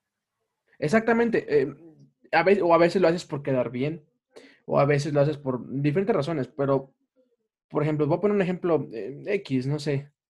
Eh, si, si, si, pero en, algún momento, este, no sé, te cae un diente, te rompen un diente y te quedas sin un diente. Y una persona así en medio de una conversación dice, ¡eh, miren el chimuelo! ¿Cómo está? O sea, siento que te ofendería, o sea, te, te sentirías eh, atacado. Lo más probable, habrá personas que no, pero lo más probable es que te sientas atacado y te sientas eh, humillado ¿no? Enfrente de todos. Y, ah, pero, no sé, a veces siento que cuando tienes una conexión importante con una persona, no es necesario llegar a, ese punto, ¿no? ¿Me entienden? O sea, como que hay cosas que te pueden decir eh, un amigo y no te va a ofender, y hay cosas que porque es tu amigo no te va a decir. No sé si me, no sé si me explico. O sea, hay límites no escritos que tiene la amistad. Y si tú traspasas eso, entonces estás del otro lado. Ya no, ya no eres, eh, ya no es por amistad, ya es como o por quedar bien tú, por ser el gracioso, o por eh, hacer quedar mal a la persona, o sea, ya con malicia. Eh, cuando pasa ese límite ya es, es, otra cosa. Y también concuerdo mucho con Irving, de que cuando ya te metes con los ideales de alguien, independientemente si es de broma o es en serio, eh, creo que está muy, muy, muy cañón. Eh, y duele mucho porque son tus ideales, es tu persona, es en lo que tú crees, lo que siempre has creído. Y un ejemplo muy, muy, muy, muy importante es, por ejemplo, eh, no sé, temas delicados, por ejemplo, la religión, ¿no? Cuando ya te ofenden por tu religión, está muy cañón porque es realmente algo que tú crees. ¿Sale? O sea, aunque sea lo más estúpido del mundo para los demás, para ti es algo que tú crees y es algo que se debe de respetar, no es tu creencia. Se puede dialogar y se puede argumentar muchas cosas, sí, pero de una manera respetuosa. Por ejemplo, eh, también, eh, no sé, eh, la pérdida de algún familiar o la pérdida de alguien, igual es muy delicado. Entonces, si es una broma, no importa qué seas, primo, amigo, lo que sea, creo que puede llegar a lastimar porque literal estás atacando no a la persona que se murió, sino al sentimiento, a la conexión que tenías tú con la persona que se fue. Entonces, yo, yo ya siento que ya es algo más eh, personal y algo que sí o sí te va a ofender, ¿me entienden? O sea, ya no es de que eh, soy delicado y me puede llegar a ofender, ¿no? Por ejemplo, hay un video, no sé si lo han visto, que habla de que estamos en 2020 y que ya todo nos ofende, ¿no? Y es un chavo que le dicen, oye, ¿nos puedes tomar una foto?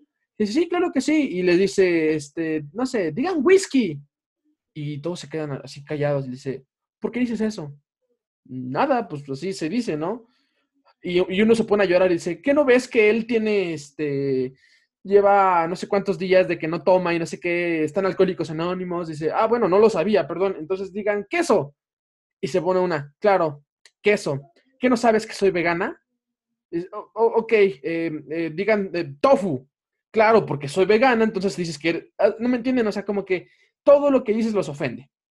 Sí, sí, sí, llegué a ver ese video. Ándale.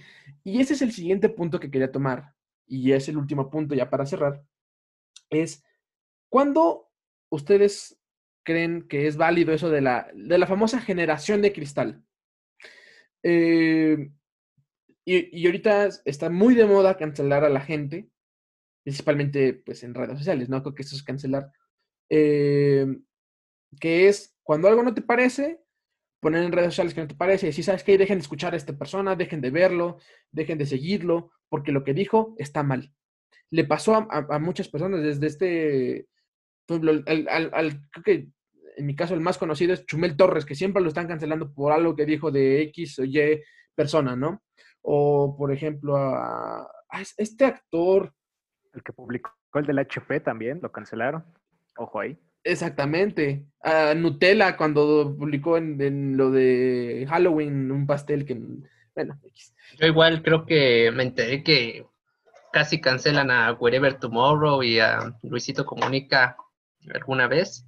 Ajá. Pero es, eso es igual por cositas un poco, bueno, a mi parecer, pues, como tontas. Mm, bueno, no, exactamente. algo así como, bueno, no lo suficientemente fundamentadas. Dejémoslo así. Claro. Eh, por ejemplo, eh, ay, no me acuerdo cómo se llama este actor, se me fue el, nombre de ese actor, que sale en la película esta de Jumanji con La Roca. Jumanji con La Roca. Eh, es un chaparrito. Ah, ya, ya. Este... Ah. Ay, creo que se llama Kevin. Kevin Hart, Kevin Hart. Ah, vale, sí, sí, sí. Este, exactamente. Este, este, este comediante lo, lo, lo, cancelaron por un tweet que dijo hace 10 años o 9 años este igual un youtuber, de juega Germán, bueno, el de, Hola Soy Germán, eh, lo cancelaron por algo, algo que dijo en un video hace como siete años. Entonces, em, yo voy a dar mi punto de vista. Eh, si tú llegas y, no sé, ofendes a alguien porque, por ejemplo, no sé, es gay, eh, o porque es negro, o blanco, o asiático, o gordo, lo que sea. Si llegas y le dices y lo ofendes porque es eso, o porque cree en algo, está mal. Pero si tú haces, eh, por ejemplo, una broma o haces un comentario, no sé, dices, ¿sabes qué? Es que, eh, no sé, los, chistes estos de gays, por ejemplo, ¿no? O los chistes de gente que tiene cáncer o gente que tiene lo que sea. Eh, a veces creo que es una parte de inclusión, ¿no? O sea, eh, no estás ofendiendo a una persona en particular y no estás ofendiendo a las personas porque, no sé, porque tengan esa creencia, pero simplemente es como que haces una broma que los incluye, por ejemplo. No sé cómo explicarme. Eh, eh, es, complicado sin, sin meterte en problemas, pero eh, sí, o sea, si, si, tu, intención simplemente es como que, mira, hablar de un contexto, ¿no? Eh, de, cierto grupo de personas, yo creo que no hay tanto problema. ¿Sale? No, no deberías ofenderte eh, por eso. No sé si me explico. Pero si ya es como que atacando a alguien por el hecho de ser gay, de ser negro o de ser lo que sea, entonces la malicia está ahí, ¿no? O sea, tú no le dices, ¿sabes qué? Eres tonto porque eres este mexicano. Eso es xenofobia. Pero no sé, si dices, ¿sabes qué? Pues, no sé, los mexicanos este, podrían ser lo que ser, lo que sean, pero eh, agarran y este, se, dan, pagan para que les den toques. Viejo, no estás ofendiendo a nadie, es una realidad y es verdad y te da gracia. No sé si me explico. Eh, no estás ofendiendo a los mexicanos. Estás contando una anécdota de forma graciosa, incluyendo a los mexicanos. Y creo que es muy diferente. No sé ustedes qué opinen. Digo, por favor, no me cancelen. no sé. de, los tres me interesa su opinión. Quiero, quiero saber qué piensan.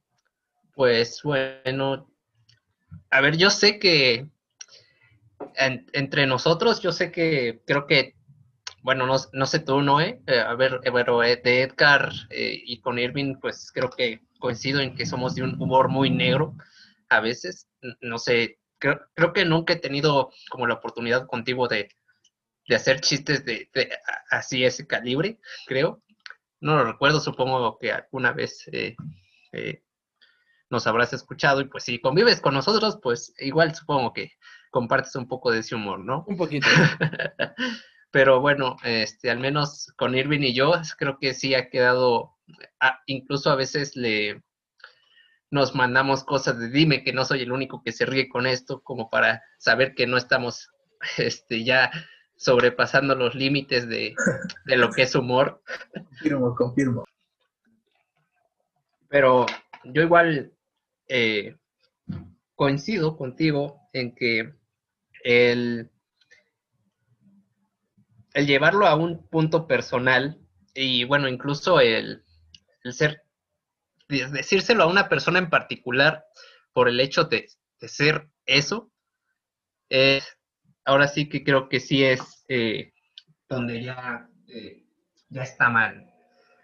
Pero, por ejemplo, hablar de un acontecimiento eh, como general que le ha pasado a muchas personas, hacer un chiste sobre eso, no, no creo que tenga ningún problema. Así como tú dices, es eh, incluso una forma de, este, ahora sí, siendo redundante, incluso una forma de inclusión. Este, y pues de hecho, el, hecho de hacer eh, parodias y comedias de situaciones que son incluso eh, bastante graves, como el hecho del racismo, la violencia o problemas sociales, el eh, tamizarlo con comedia, creo que es una buena forma también de, eh, de decir existe y, y, se puede hacer, es, bueno, también puede darle algo positivo. Eh, o sea, se puede obtener un resultado positivo de, de hablar de eso. Y es que a, lo que dices de la generación de cristal, siento que es, eh, es más una ideología que, bueno, algo que se da por la ideología que ha surgido recientemente de el poder de las minorías y todo eso, eh, que ya eso es eh, un tema aparte que curiosamente recientemente he visto bastante como contenido sobre esto de de la ideología y de los ofendidos. Y, o sea, llega a un punto como absurdo que, por ejemplo, o sea, yo entiendo que obviamente el hecho de una violación está mal, ¿no? Está penado por la ley, es un acto que no se debe hacer, está mal en sí mismo. Y hay gente que hace chistes sobre violación, y muchas personas, eh, cuando ven contenido que trata sobre esto, lo que dicen es que es una, que es una apología a la violación, que te está induciendo a violar, que está como, que te incita a que lo hagas o que como que aligera el, el, tema y como que lo ves normal, ¿no? Porque están haciendo un chiste. Y un argumento que utilizan mucho estas personas que como quieren cancelar es, es que no puedes hablar de esto porque hay mucha gente sufriendo de esto, ¿no? Y es como de, pero, o sea, no, no lo estoy, no estoy, este, incitando a que lo hagan. Creo que eh, la mayoría de los canales, bueno, no canales, sino o gente que hace contenido eh, de humor, uh, es evidente de humor o, lo que es humor o, o recalcan cuando están hablando en serio y cuando es humor, ¿no? Creo que se nota y la verdad, eh, yo obviamente entiendo que si alguien que le acaba de pasar un suceso así eh, ve un chiste de esos, no le va a causar risa, o igual y le afecta o incluso lo va a molestar pero siento que no podemos generalizar, no se puede hacer chistes de esto porque muchas personas lo sufren, ¿no? Ah, a lo largo del tiempo, pues se han hecho chistes de muchas situaciones que ahorita, el día de hoy, eh, ya no se viven. Por ejemplo, eh, hay muchos chistes de judíos y de las eh, de los campos de concentración, que igual para muchos eso ya es como humor muy negro. Y igual, siento que hasta, o sea, cuando el punto, igual regresando al, punto de cuando no lo haces por ofender, cuando lo haces por, eh, con una intención de divertir, generar comedia, eh, no siento que esté mal y no siento que haya una justificación para decir que no deberían de subir ese contenido, porque ahí ya entra un poco la, libertad de expresión, o sea, tú puedes subir el contenido que tú quieras, incluso, este, si no es comedia, si es crítico, lo que sea, puedes, subir el contenido que tú quieras y ya es cuestión de, los demás y consumirlo.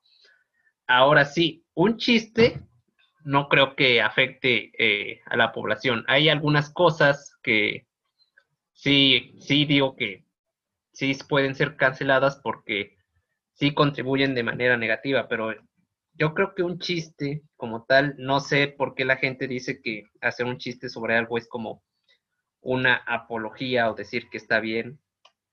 Eh, yo solo siento que es como una forma de diferente de verlo, porque realmente las desgracias de nosotros mismos nos dan risa en algún eh, en algún momento. Claro. Eh, o sea, uno aprende a reírse de lo que hizo en el pasado y uno sabe que algunas cosas estuvieron mal, ¿no?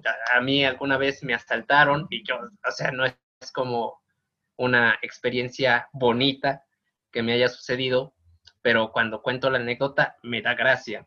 Entonces siento que es una eh, habilidad del ser humano que te recuerda eh, algunas, o sea, te, te permite sacarle algo bueno a una experiencia mala o poderte reír de algo que ya pasó, siempre y cuando eh, tu situación actual no esté siendo todavía afectada por eso.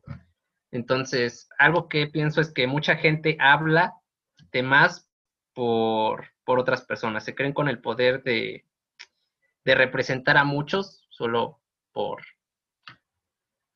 por, lo que piensan, ¿no? Es como eh, que ah, la persona que está diciendo ah, cancelen esto porque habla de tal tema, yo siento que a veces ni siquiera le ha pasado a esa persona, no conoce a nadie que le haya pasado, pero como está ah, como de moda o es la, corriente de la ideología pertenecer a estos colectivos, por eso lo hacen.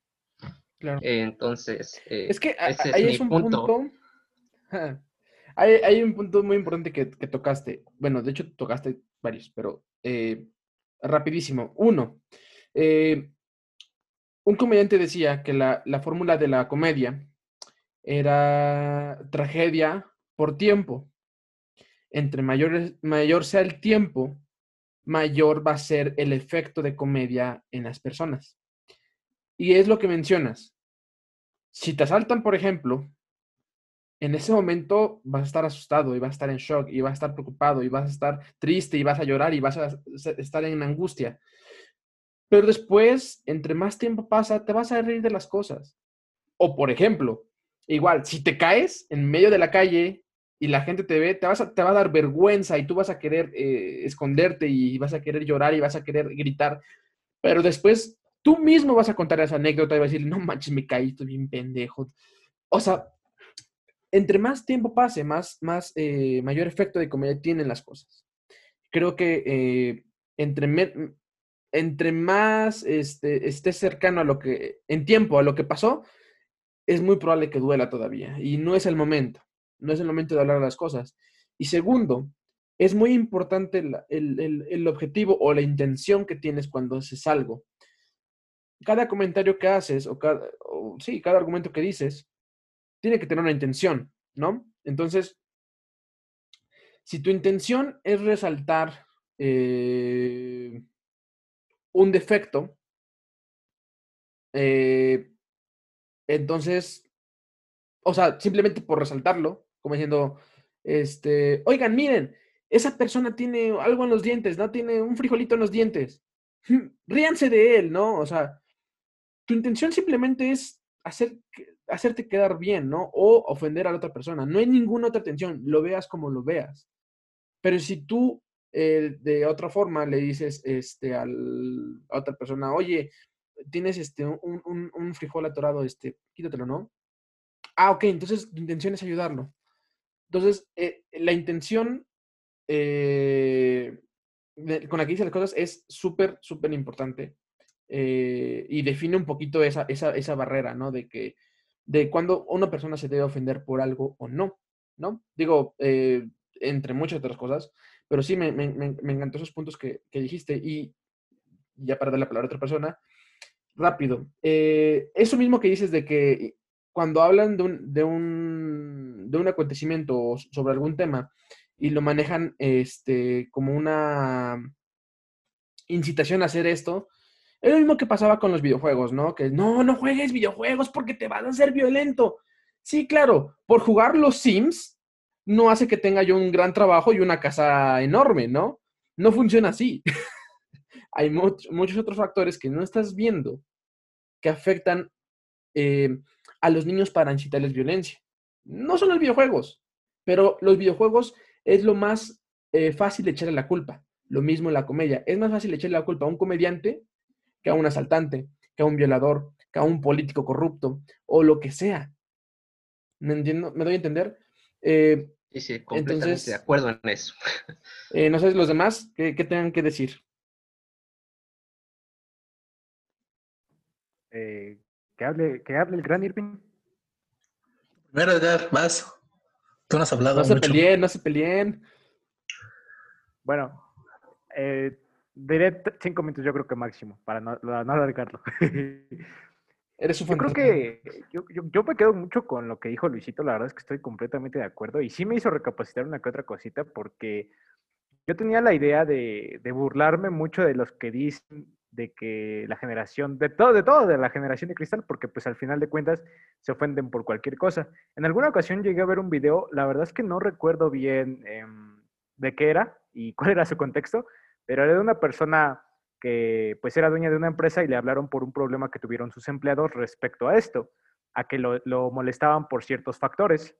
La cuestión es que él, en resumen, decía que la generación de cristal no es que se ofenda, sino es que se defiende, cosa que nuestras generaciones no hacen. Así lo mencionaba él.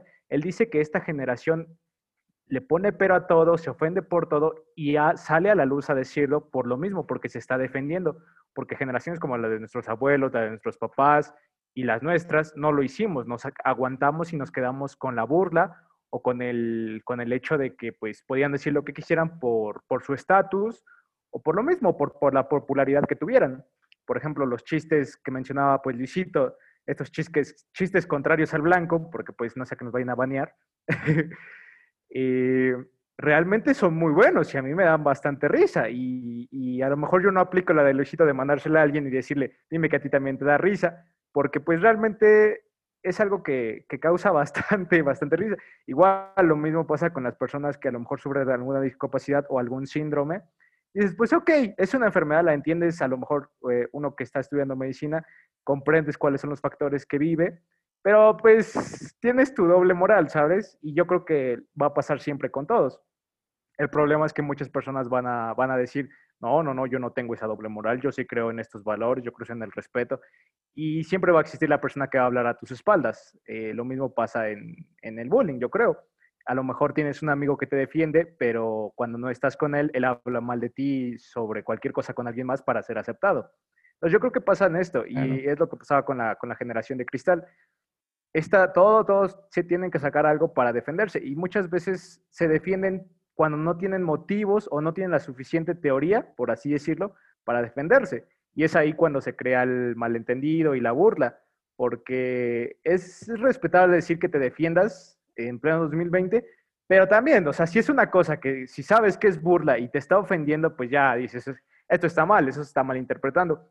Por ejemplo, también eh, este caso que salió y que sí le molestó a muchos, o por lo menos a mí sí me molestó, es el, el meter personajes de cómics o de caricaturas o de películas que eran de un color de piel y se los cambiaron solamente por ser incluyentes.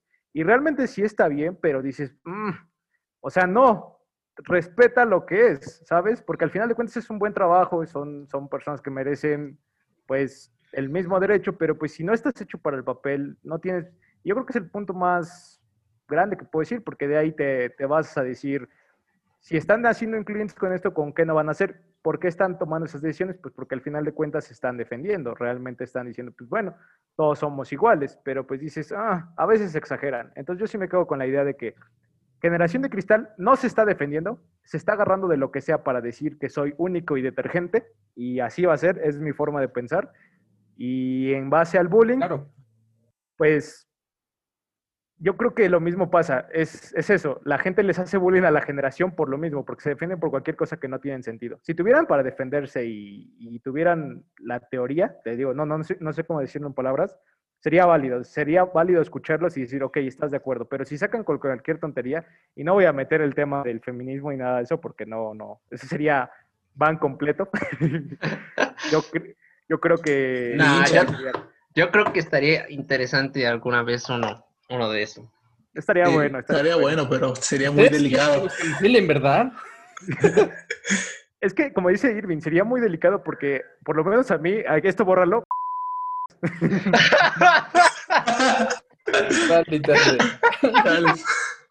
Entonces, sí sería muy delicado tocarlo sin, sin ofender. Pero ya lo hablaremos después de que se corte. Eso, eso era mi idea. y estos, estos, son los, estos son los tipos de, chistes negros que, que, que, a nosotros nos gustan. Sí, pero obviamente no es eso. Ahora sí, pues, eh. se respeta. Si, si tenemos, si tuviéramos aquí a alguien que fuera feminista, pues, pues lo respetaríamos. Pero, sí, bueno, pues depende, yo... yo depende, pero yo depende, pero tú habla de lo que ibas a hablar. Venga, venga, venga. Esto lo podemos comentar un poquito después de que se grabe esto, para ver cómo está la situación. Pues Dios bendito.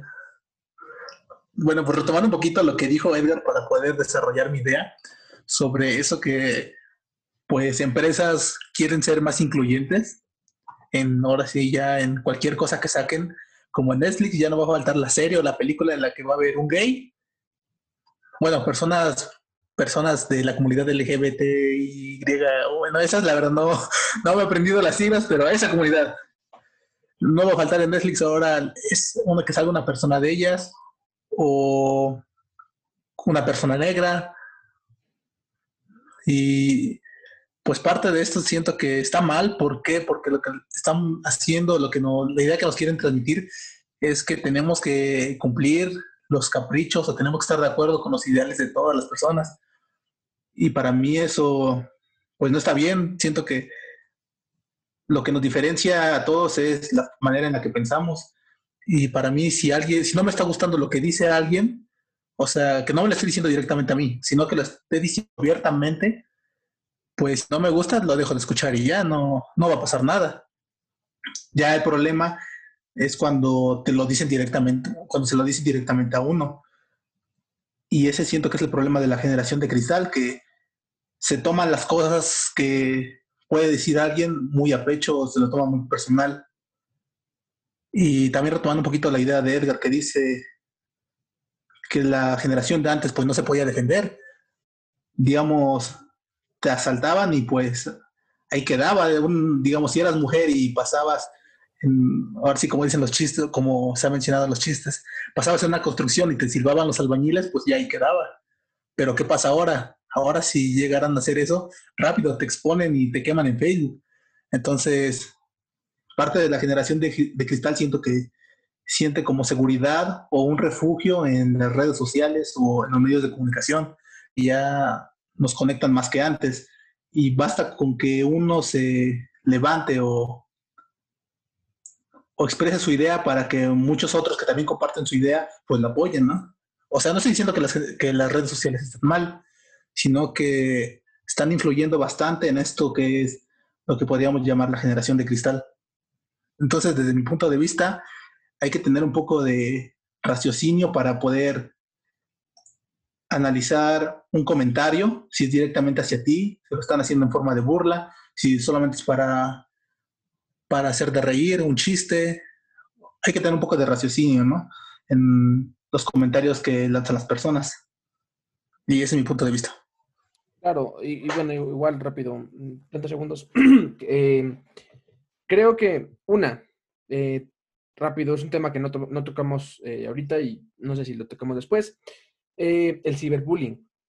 Yo la verdad, la verdad, la verdad, la verdad, creo que es un, el, ciberbullying es un tema que es consecuencia de otra cosa. O sea, eh, no te deberías defender por algo que alguien te dijo en, redes sociales. Eso, eso, es, seguro. Pero si alguien, no sé, eh, amenaza tu integridad física por las redes sociales, no sé, ya, sea que difundan las famosas nudes o difundan algo, algo privado de ti, por ejemplo, ¿no? O de tu, dirección o esas cosas. Exactamente. algo que ponga en riesgo tu, integridad eh, física, ahí es un problema. Y ahí es algo que, sí debes de, atacar. Pero si te, no, si te ofendes porque, ay, me, dijo tonto en, un comentario en YouTube, este, cancélenlo. Viejo, ahí sí hay un problema. Y mucha gente es así. Mucha gente eh, aprovecha las redes sociales para ofender a otros o para ofenderse y hacer un, mar en un vaso de agua. Y creo que eso provoca que haya mucho humo en, eh, que opaca las verdaderas este, luchas sociales.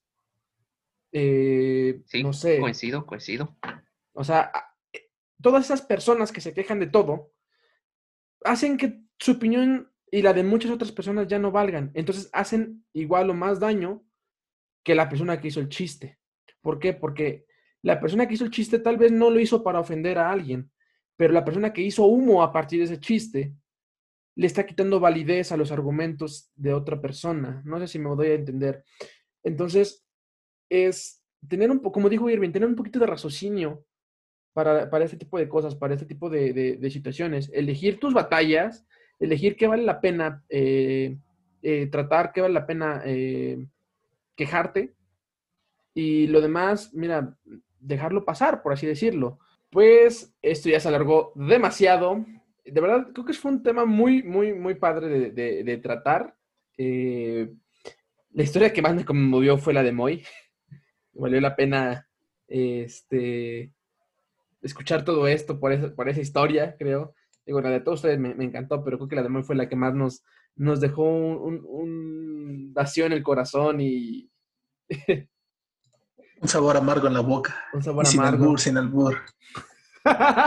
Viejo cochino. Eh, pero sí, eh, si quieren mm, rápido unas pequeñas palabras para ir cerrando, ¿qué les pareció eh, el tema? creo que todo esto llegábamos a una conclusión, ¿no? ¿Creen que el bullying realmente forja el carácter? Vámonos. A ver, yo creo que de alguna forma sí. Sí forma el carácter, pero no, no creo que esté bien. O sea, que te suceda bullying, eh, como hemos eh, apreciado por las historias, te hace eh, como saber o aprender de la situación para afrontarte a situaciones parecidas en el futuro. Y en una sociedad que, que en vez de solucionarse el problema va aumentando, pues supongo que sí ayuda a formar el carácter si es que no llega a los extremos de destruírtelo, ¿no? Porque puede llegar a un extremo en donde, pues si ya te afectó demasiado, ya no eh, te puedes recuperar. Pero hasta cierto punto yo siento que sí forma el carácter, no siento que esté bien. De hecho, eh, no sé, a, a, mi hermana a veces le hacemos bromas y así, y ella igual de broma dice, pero ¿por qué me hacen bullying? Si ya me hacen suficiente en la escuela. y, yo le digo, para oh. formar el carácter, para que no te afecte de la escuela, porque yo te hago bullying suavecito. y, aquí en confianza, eh, a nivel, a nivel noob, y pues ya en, la escuela para que sepas manejarlo, ¿no? No digo que esté bien, pero de alguna forma siento que sí forca el carácter. ¿A tu hermana le hacen bullying en la escuela? Nah, pero nada más nada más dice. Ah, según yo no, porque yo, a ver, así de rápido, yo sí he ido a, a, su, a su escuela y convivido con sus compañeros y a mí no me parece que le hagan bullying. Bueno, ahorita ya está en la prepa, ya, como que me, me, iba de colado a algún convivio ahí, pero y no, no se veía que le hicieran así un bullying como el de Moyo, ni parecido al de nosotros, ¿no? Es, es Ninguno va a ser como el de Moy, viejo. No, no, no creo. Pero, este, eh, yo creo que es, juego, ¿no? Pero esa, es mi opinión. Claro. Eh, ¿Irvin? Pues como lo comenté hace ratito, a mí sí me forjó el carácter de alguna manera. Me hizo como que estar más como cuando me hacían bullying era muy extrovertido le, tenía mucha confianza con las personas, con mis amigos, pero después del bullying me volví muy introvertido, pero a su vez ando más a la defensiva. O sea, si una persona llega a platicar conmigo y cualquier persona que lo haga, si antes no lo ha hecho, se va a dar cuenta que sin importar si sea hombre o mujer, me voy a penar, me voy a chiviar.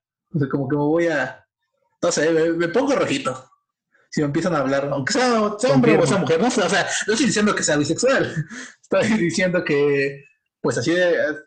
lo eres, pero tampoco dice que no lo sea. Eso, es para, ándale, eso es para otro tema. No, bueno, bueno, No, bueno, no, pero sí. Eh, lo que quiero dar a entender es que me hizo más introvertido, pero a la vez me hizo estar más a la defensiva, en el sentido de que una persona no me va a poder agarrar confianza, sino que la sino que la confianza se la voy a agarrar yo antes de poder hacer. Bueno, nada más no entres más a detalles, pero, pero. Digamos que no es una persona nueva, ya ya me empieza a hablar. Entonces yo no le voy a. O sea. No, no, no, está, está bien, pero la situación, no, mejor no. El chiste es que sí me afectó, o sea, sí bajó mi carácter el bullying, y doy gracias a que estoy alto y a que voy al gimnasio, a que me puedo defender. Y cosa que siento que no está bien. O sea, no de... También influyó en que soy una persona muy, muy broncuda. Yo sí llegué a pelearme varias veces en la escuela, en la prepa y en la secundaria. Bueno, en la prepa casi no, en la secundaria sí. Y pues no está bien porque en primera no debería existir el bullying. Si no existiera el bullying, pues no se daría es que si no, pues existiera, si no existiera el bullying, no necesitarías forjar el carácter con el bullying. Exacto, exacto lo que quería entender. si no existiera el bullying, no habría, no habría maldad de, alguna manera. Entonces, mi punto de vista es que sí, sí forja el carácter. Para bien o para mal. Bueno, a mí me forjó, siento que mitad bien y mitad mal, pero siento que a unos les pudo haber ayudado demasiado, a otros les pudo haber afectado a cierto punto de que de plano son introvertidos hasta, hasta la muerte. O sea, no van a abrirse con las personas porque ya tuvieron alguna experiencia un poco fuerte o un poco traumática. Claro. Edgar. Pues, pues yo no conté historia, la verdad, pero yo creo que yo también me quedo con el, el punto que toca Irving. Y que es cierto, si no existiera el bullying no habría razón para tener un carácter así fuerte o agresivo a la ofensiva, a la ofensiva, perdón. Yo creo que eh, es, te forma un carácter, te forma una personalidad. A lo mejor, eh, no que no podría existir el bullying porque debe haber un equilibrio entre el caos y el bien, no sé, esa es, una creencia que tengo. El yin pero, yo creo que sí, sí, es una realidad. Pero a lo mejor, no digo que esté bien el bullying, pero sí estaría bien que si no se hacen amigos, porque yo creo que del bullying a lo mejor te empiezan a molestar y dices, bueno, pues yo también los voy a molestar y se hacen amigos, pues va, está bien. Pero el hecho de que ya lleguen a golpes o como, eh, bueno, cualquier cosa que llegue a tocar lo que contó Moy, yo digo que ya está muy, muy mal, porque pues bueno, sí fue, sí fue triste, la verdad, te, llega, te llega el sentimiento. Y yo, yo no lo dije, pero yo sí llegué a hacer bullying en la secundaria, me, me arrepiento bastante, pero pero yo creo que... Ah, es que no sé cómo decirlo. No, no, no quiero decir que está bien que hagas bullying, pero quiero decir que lo puedes pues hacer de una manera. No está bien que hagas bullying. No, pero es que quiero decir que sí está bien, pero de una manera controlada. yo, yo, quiero decir que puede ser bullying, pero muy leve. Es lo, lo, único que puedo decir. No puedes pegarle a nadie. Es como la regla del bullying nuevo, por así decirlo. Porque como dices tú, va a haber gente que a lo mejor eh, no le hacen bullying en persona, pero sí le van a hacer ciberbullying. Y esa es una bronca que también te muestran las, las películas, que a lo mejor en persona no le pasa nada, pero se conecta a internet y lo ves que en Facebook publican fotos que le tomaron en la escuela, que le pasó algo y la suben, ciberbullying y esta persona se trauma. Entonces, realmente yo creo que es, es legal mientras que te lleves con ellos. Y si no, pues que te hagan a un lado, como fue mi caso. Yo ni me llevaba bien ni me llevaba mal con la gente. Entonces era como, pues ese sujeto es X, ni le vamos a hacer nada y yo no le voy a hacer nada, porque realmente yo nunca fui alguien de pelear sin nada. Y sí, a, la propia es cuando más me llevaba yo pesado con las personas y en la uni, pero antes era como de, me vale, realmente me vale. Entonces, es bueno el bullying, pero con límites. No golpes, no burlas y no lágrimas. Es que yo, yo, yo concuerdo con ustedes en que no debe, no debería de existir eh, eh, la necesidad de forjar un carácter, ¿me entienden? O sea, no, no, no, no debes de, no deberías de ser fuerte en ese sentido, ¿no? Eh, ¿Por qué? Porque es un círculo vicioso. En la escuela te forjan el carácter, por así decirlo, ¿no? Luego llegas al trabajo. Ah, y, en la escuela te dicen, ¿sabes qué? Es que en el trabajo te van, te van a tratar peor y en el trabajo no vas a tener no sé qué. Y, y llegas al trabajo y te dicen, te hacen lo mismo porque no, es que en la vida, no sé qué, y en tu pareja. O sea, siempre es un punto eh, más arriba y siempre te tienen una excusa para, por el cual te vamos a hacer bullying para esto, ¿no? O te vamos, te vamos a, llevar a tal extremo por, porque es por tu bien. Y siento que llega un punto en el que tenemos el síndrome de Estocolmo, ¿no? En el que decimos, igual y lo hacen por mi bien, ¿no? Igual y, lo están haciendo porque me quieren, ¿no? Pero no es... No, yo, yo también estoy de acuerdo en que te forja el carácter. Y como dicen, ustedes, para bien o para mal. Más que forjar tu carácter, forjan tu personalidad y, forjan tu, forma de ver a la sociedad, ¿no? Tu forma de convivir en sociedad. Ya sea que se, puedas tomar los dos caminos, o que seas una persona eh, más eh, respetuosa, más amorosa, o lo que sea, o que seas una persona que trate de hacer eh, que los demás vivan tu sufrimiento. Digo, te puedes ir para los dos lados y creo que está, de cierta manera, no puedes hacer nada por, ello, ¿no? Entonces, yo creo que efectivamente forja el carácter, sin duda alguna, pero no debería de ser así. No debería de, no debería de existir esta etapa, por así decirlo, em, en la que tienes que, tienes que soportar esto, este tipo de acoso. Y creo que la, la mayoría hemos pasado por algo así. Eh, inclusive la mayoría creo que hemos causado daños a otros, ¿no?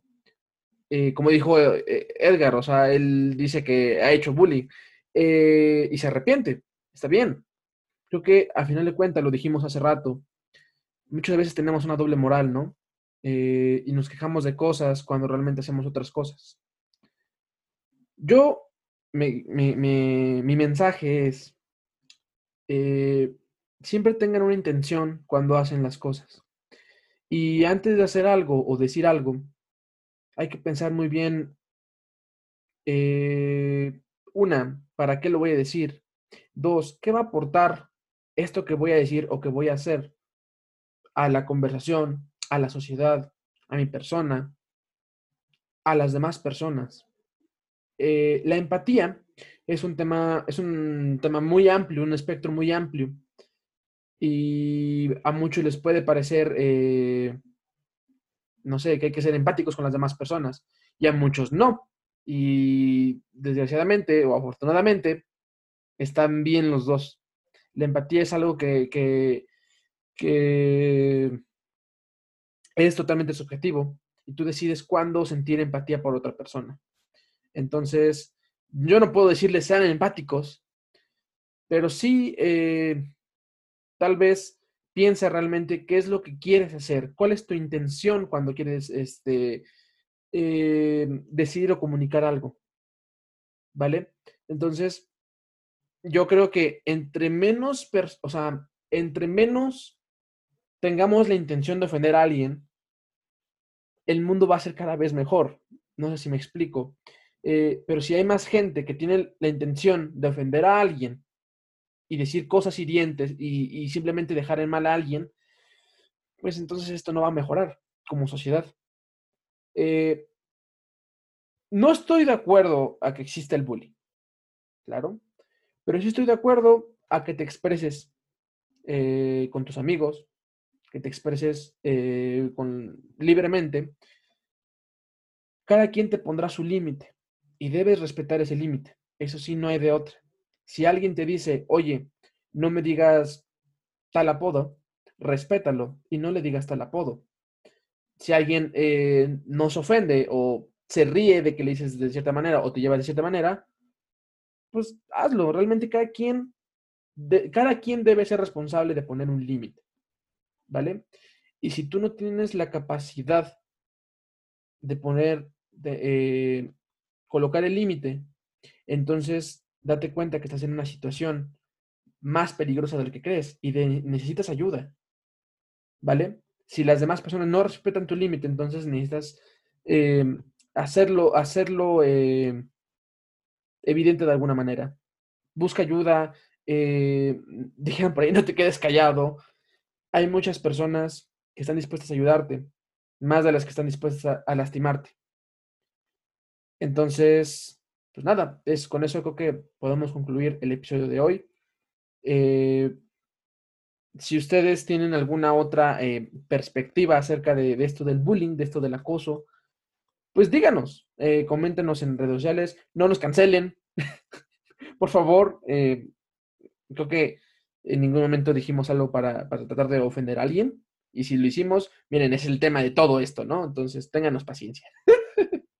este, nada, pues me, gustó hablar de, un tema así de serio. Tal vez al principio no era la, intención eh, ponernos tan sentimentales, pero eh, era inevitable eh, ser así, ¿no? Fue culpa de Moy. Su, historia nos conmovió bastante. Sí, después de eso ya no, no, no, no, no podríamos burlarnos de, de esto. No, no es cierto, no nos íbamos a burlar. Ya no te dan ganas de hacer bullying, ¿no? ¿No, eh? Exactamente. hacer con tus compañeros de trabajo. Ojo, chavos. no es cierto. Pero, eh, este, sí, o sea, creo que fue un tema bastante serio y, me gustó que fuera así. Sinceramente, me gustó mucho que lo tratáramos así, de forma madura. y eh, de verdad agradezco que se hayan abierto a contar eh, este tipo de, de cosas con el público, conmigo eh, principalmente. Y pues nada, creo que hasta aquí dejamos el episodio de esta semana. Ya se volvió un poquito largo, pero vale mucho la pena escuchar eh, cada una de las opiniones de estos no expertos de qué dirían. Pues sin más, creo que nos vemos en la próxima semana.